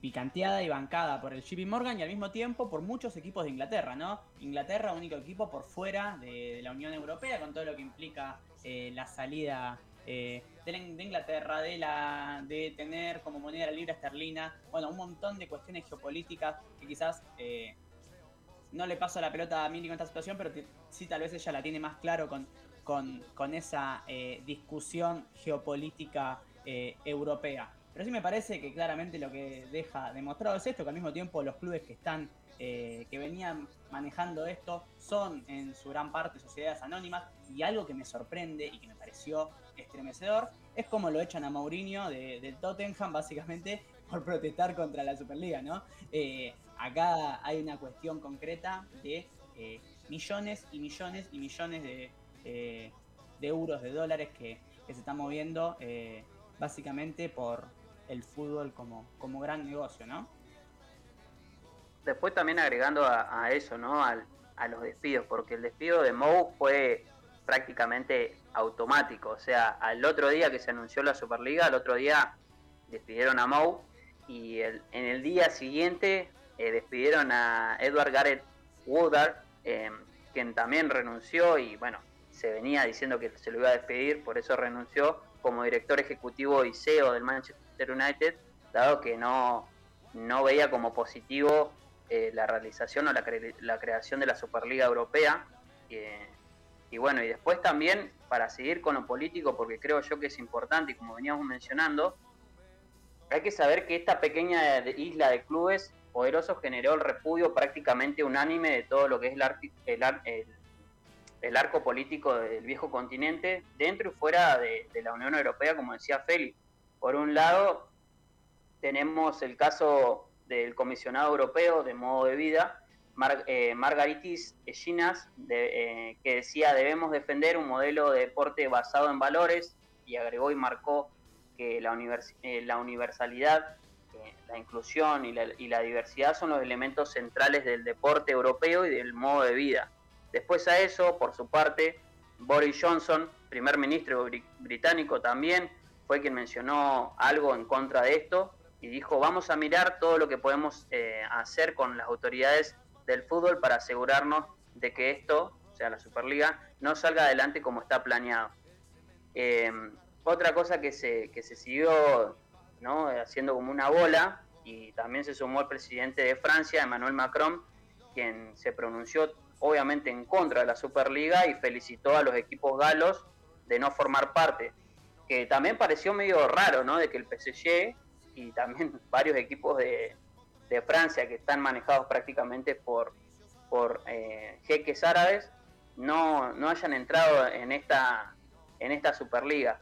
Y decía, el presidente de la República saluda la postura de los clubes eh, franceses que han rechazado participar en un proyecto que amenaza el principio de sol- solidaridad y méritos deportivos. En España, por su parte, el gobierno también anunció que no apoyaba la iniciativa, pero que iba a charlar con aquellos que estén metidos eh, en la misma, tanto el Real Madrid como el Barcelona en su momento. El Barcelona que seguía tambaleándose y estaba esperando eh, mediante burofax ¿no? Eh, la decisión de sus socios de ver si continuaban o no en la Superliga. Obviamente se terminó decayendo y, y bueno, quedó solamente el Real Madrid, la Juventus y el Manchester United. eh, y se desmanteló todo, obviamente. Después por parte de Italia, seguimos hablando, eh, Mario Draghi, presidente del Consejo de Ministros, señaló a través de un breve comunicado que sigue con atención el debate en torno al proyecto de la Superliga y apoya con determinación las posturas de las autoridades italianas y europeas del fútbol para preservar los campeonatos nacionales. Y después, de, por parte del gobierno de Alemania, que creo yo que fue el, más fuerte en este sentido, porque rápidamente todos los clubes salieron a decir que no, eh, estuvo Ulrike Demner, quien fue consultada ¿no? por, la, por la Superliga Europea y dijo que tampoco estaba a favor de todo esto. ¿Por qué se empieza a hacer un problema todo esto? Porque hay que saber que esta Superliga generaba un movimiento que obviamente lo, generó ya porque automáticamente salió la Superliga y a los días eh, la UEFA levantó, eh, la UEFA al toque levantó lo que es el premio, el monto de, de lo que eran los premios. Entonces, si se quiere, por un lado, obtuvieron un resultado. Pero bien, como decíamos, este movimiento movió, eh, movió todos los cimientos, no solamente del, fútbol europeo, sino a nivel mundial, porque hay que tener idea y hay que saber que los equipos que entraban en esta, en esta Superliga quedaban por fuera de lo que eran los campeonatos de, de la FIFA, por ende quedaban afuera de sus selecciones. Y la Argentina, como todos, tenían jugadores en Europa y saben que hubiese sido la Argentina o cualquier equipo, o Brasil, sin sus jugadores eh, para lo que es el mundial y entre otras cosas. Entonces, eh, por eso antes de que se termine todo, la verdad que veíamos algo muy duro y muy difícil de roer y en donde si no hubiese terminado así de rápido o hubiesen cortado todo de raíz como hicieron ahora, eh, hubiésemos estado entre un escándalo prácticamente muy grande, mundial e histórico, y si no el más grande ¿no? de la historia del fútbol.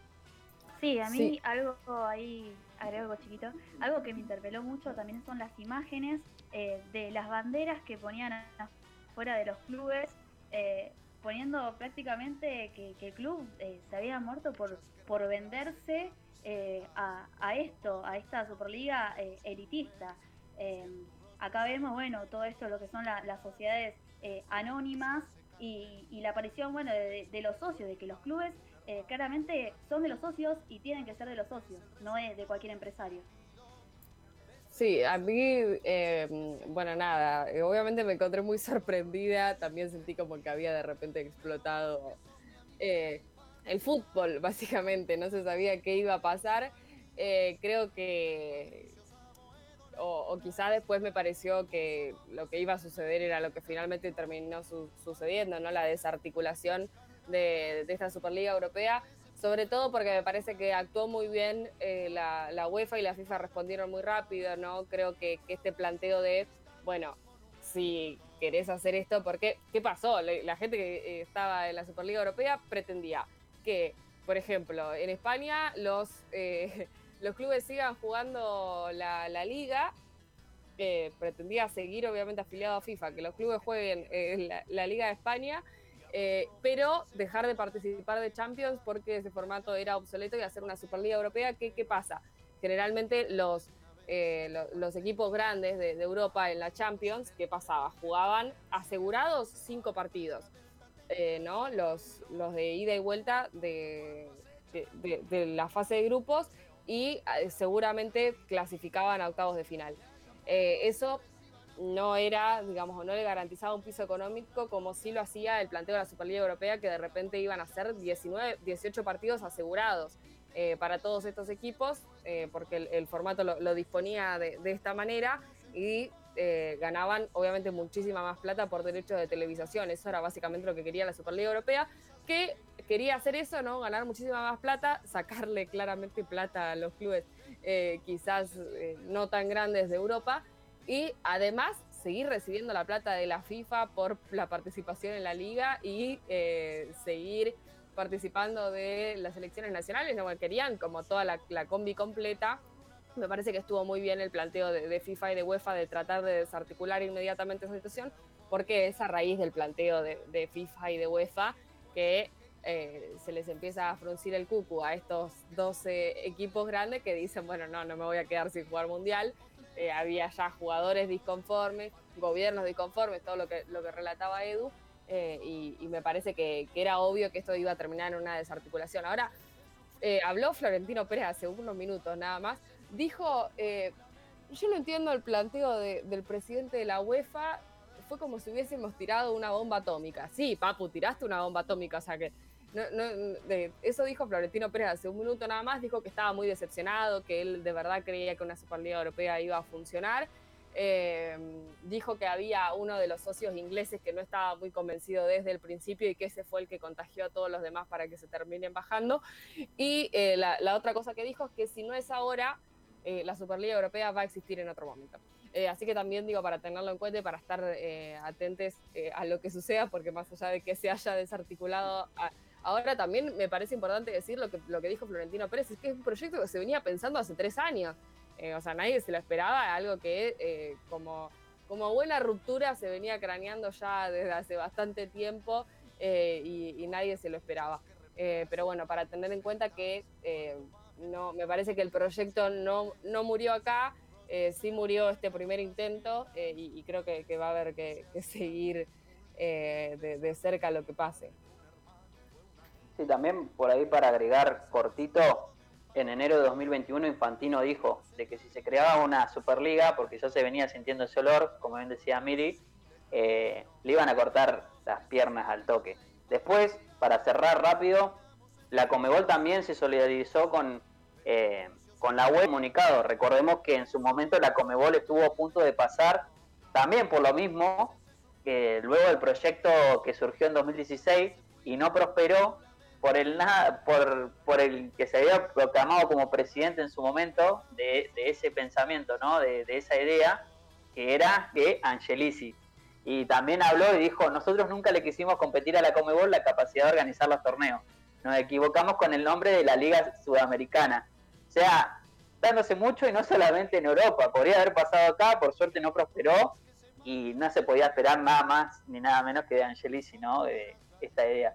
La Liga Sudamericana era diferente a la Superliga Europea porque nosotros queríamos competir por fuera de la Comebol. Capaz nos equivocamos con el nombre, decía el Tano con respecto a eso, a esa idea que surgió en 2016. Así que obviamente vamos a seguir hablando y vamos a seguir trayendo más información con respecto a esto si llega a darse algo Sí, esperemos que la Superliga Europea no exista en otro momento y que esto no prospere.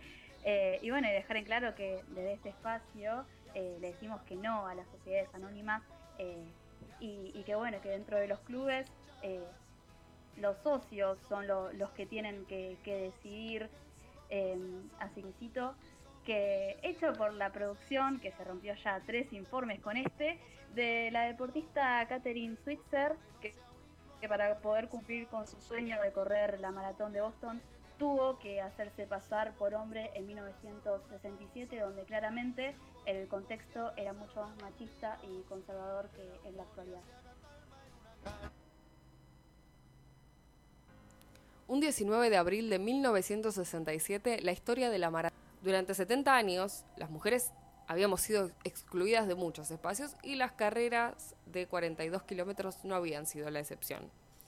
La maratón de Boston era la carrera más importante del mundo, la carrera para hombres más importante del mundo.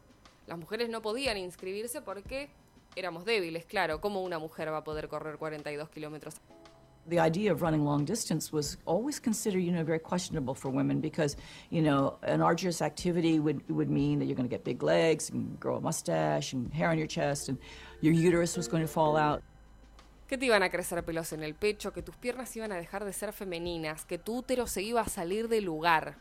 Esas eran algunas de las barbaridades con las que las mujeres eran atormentadas para no correr maratones. Sin embargo, Catherine Switzer estaba dispuesta a hacer historia. Llenó un Forzer y recibió el número 261. Su participación pasó hasta el momento de la carrera inadvertida. Catherine largó la carrera en medio de miles de hombres. Seguro algunos de ellos la observaron, pero no se sintieron amenazados competitivamente por la presencia de una mujer. Sin embargo, pasado el tercer kilómetro de la carrera, uno de los directores de la misma intentó agarrarla del brazo, frenar su trote y expulsarla. Le dijo que se largue de su carrera, la empujó, le gritó y Catherine asegura haber visto odio en sus ojos. Bien esperado, fue que toda la prensa tenía sus cámaras sobre el hecho y nadie dijo nada. A nadie le parecía sorprendente la violencia sobre una Su entrenador y su novio que corrían a la par de ella la defendieron del machirulo suelto en Boston y tras cuatro horas y 20 minutos con los pies doloridos y llenos de ampollas, la primera mujer en correr una maratón cruzaba la línea de meta. I'm going to finish this race on my hands and my knees if I have to. Because nobody believes that I can do this. And suddenly I realize, you know, if I'm going to believe women can't do it and that they don't deserve to be here and that they're incapable, I've got to finish this race. Catherine no solo, sino que había pasado la historia del deporte para convertirse en un ícono de la igualdad de género. Desde entonces, desde el día de la carrera, dedicó su vida a fomentar la igualdad de género en el deporte y la afición por el running en las escuelas como forma también de empoderar a los niños y a las niñas. En 1974 ganó la Maratón de Nueva York y ha finalizado otras 35 maratones, siendo la pionera que impulsó además la inclusión de esta modalidad en los Juegos Olímpicos. El dato de color, en 2017 con 70 años, Catherine Switzer volvió a correr la maratón de Boston con el número 261. Fue el día más feliz de su vida. Paró tres veces, hizo ocho entrevistas en el medio de la carrera, abrazó a niñas que le pedían autógrafos y escuchó a miles de mujeres gritar, gracias Catherine.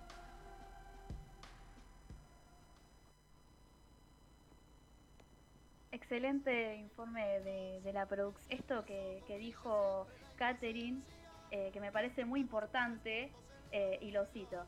Ahora mismo, la unión de ejemplos maravillosos de diversidad, inclusión, respeto e igualdad. Si podemos hacerlo en una maratón, ¿por qué no en todo el mundo? Todos corremos juntos y nos da igual el género.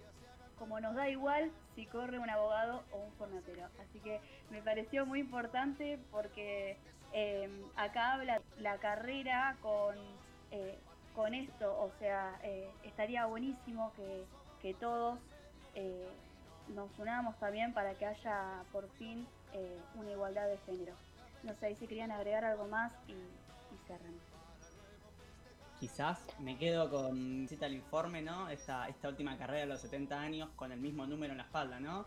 Eh, el no arrepentimiento y seguir estando en esa vereda, me parece que demuestra eso. No conocía, así que muchas gracias, muchas gracias a la producción por, por traer este hermoso archivo. Sí, además que, se eh, rompieron esos informes, ya tres, o sea, es un montón.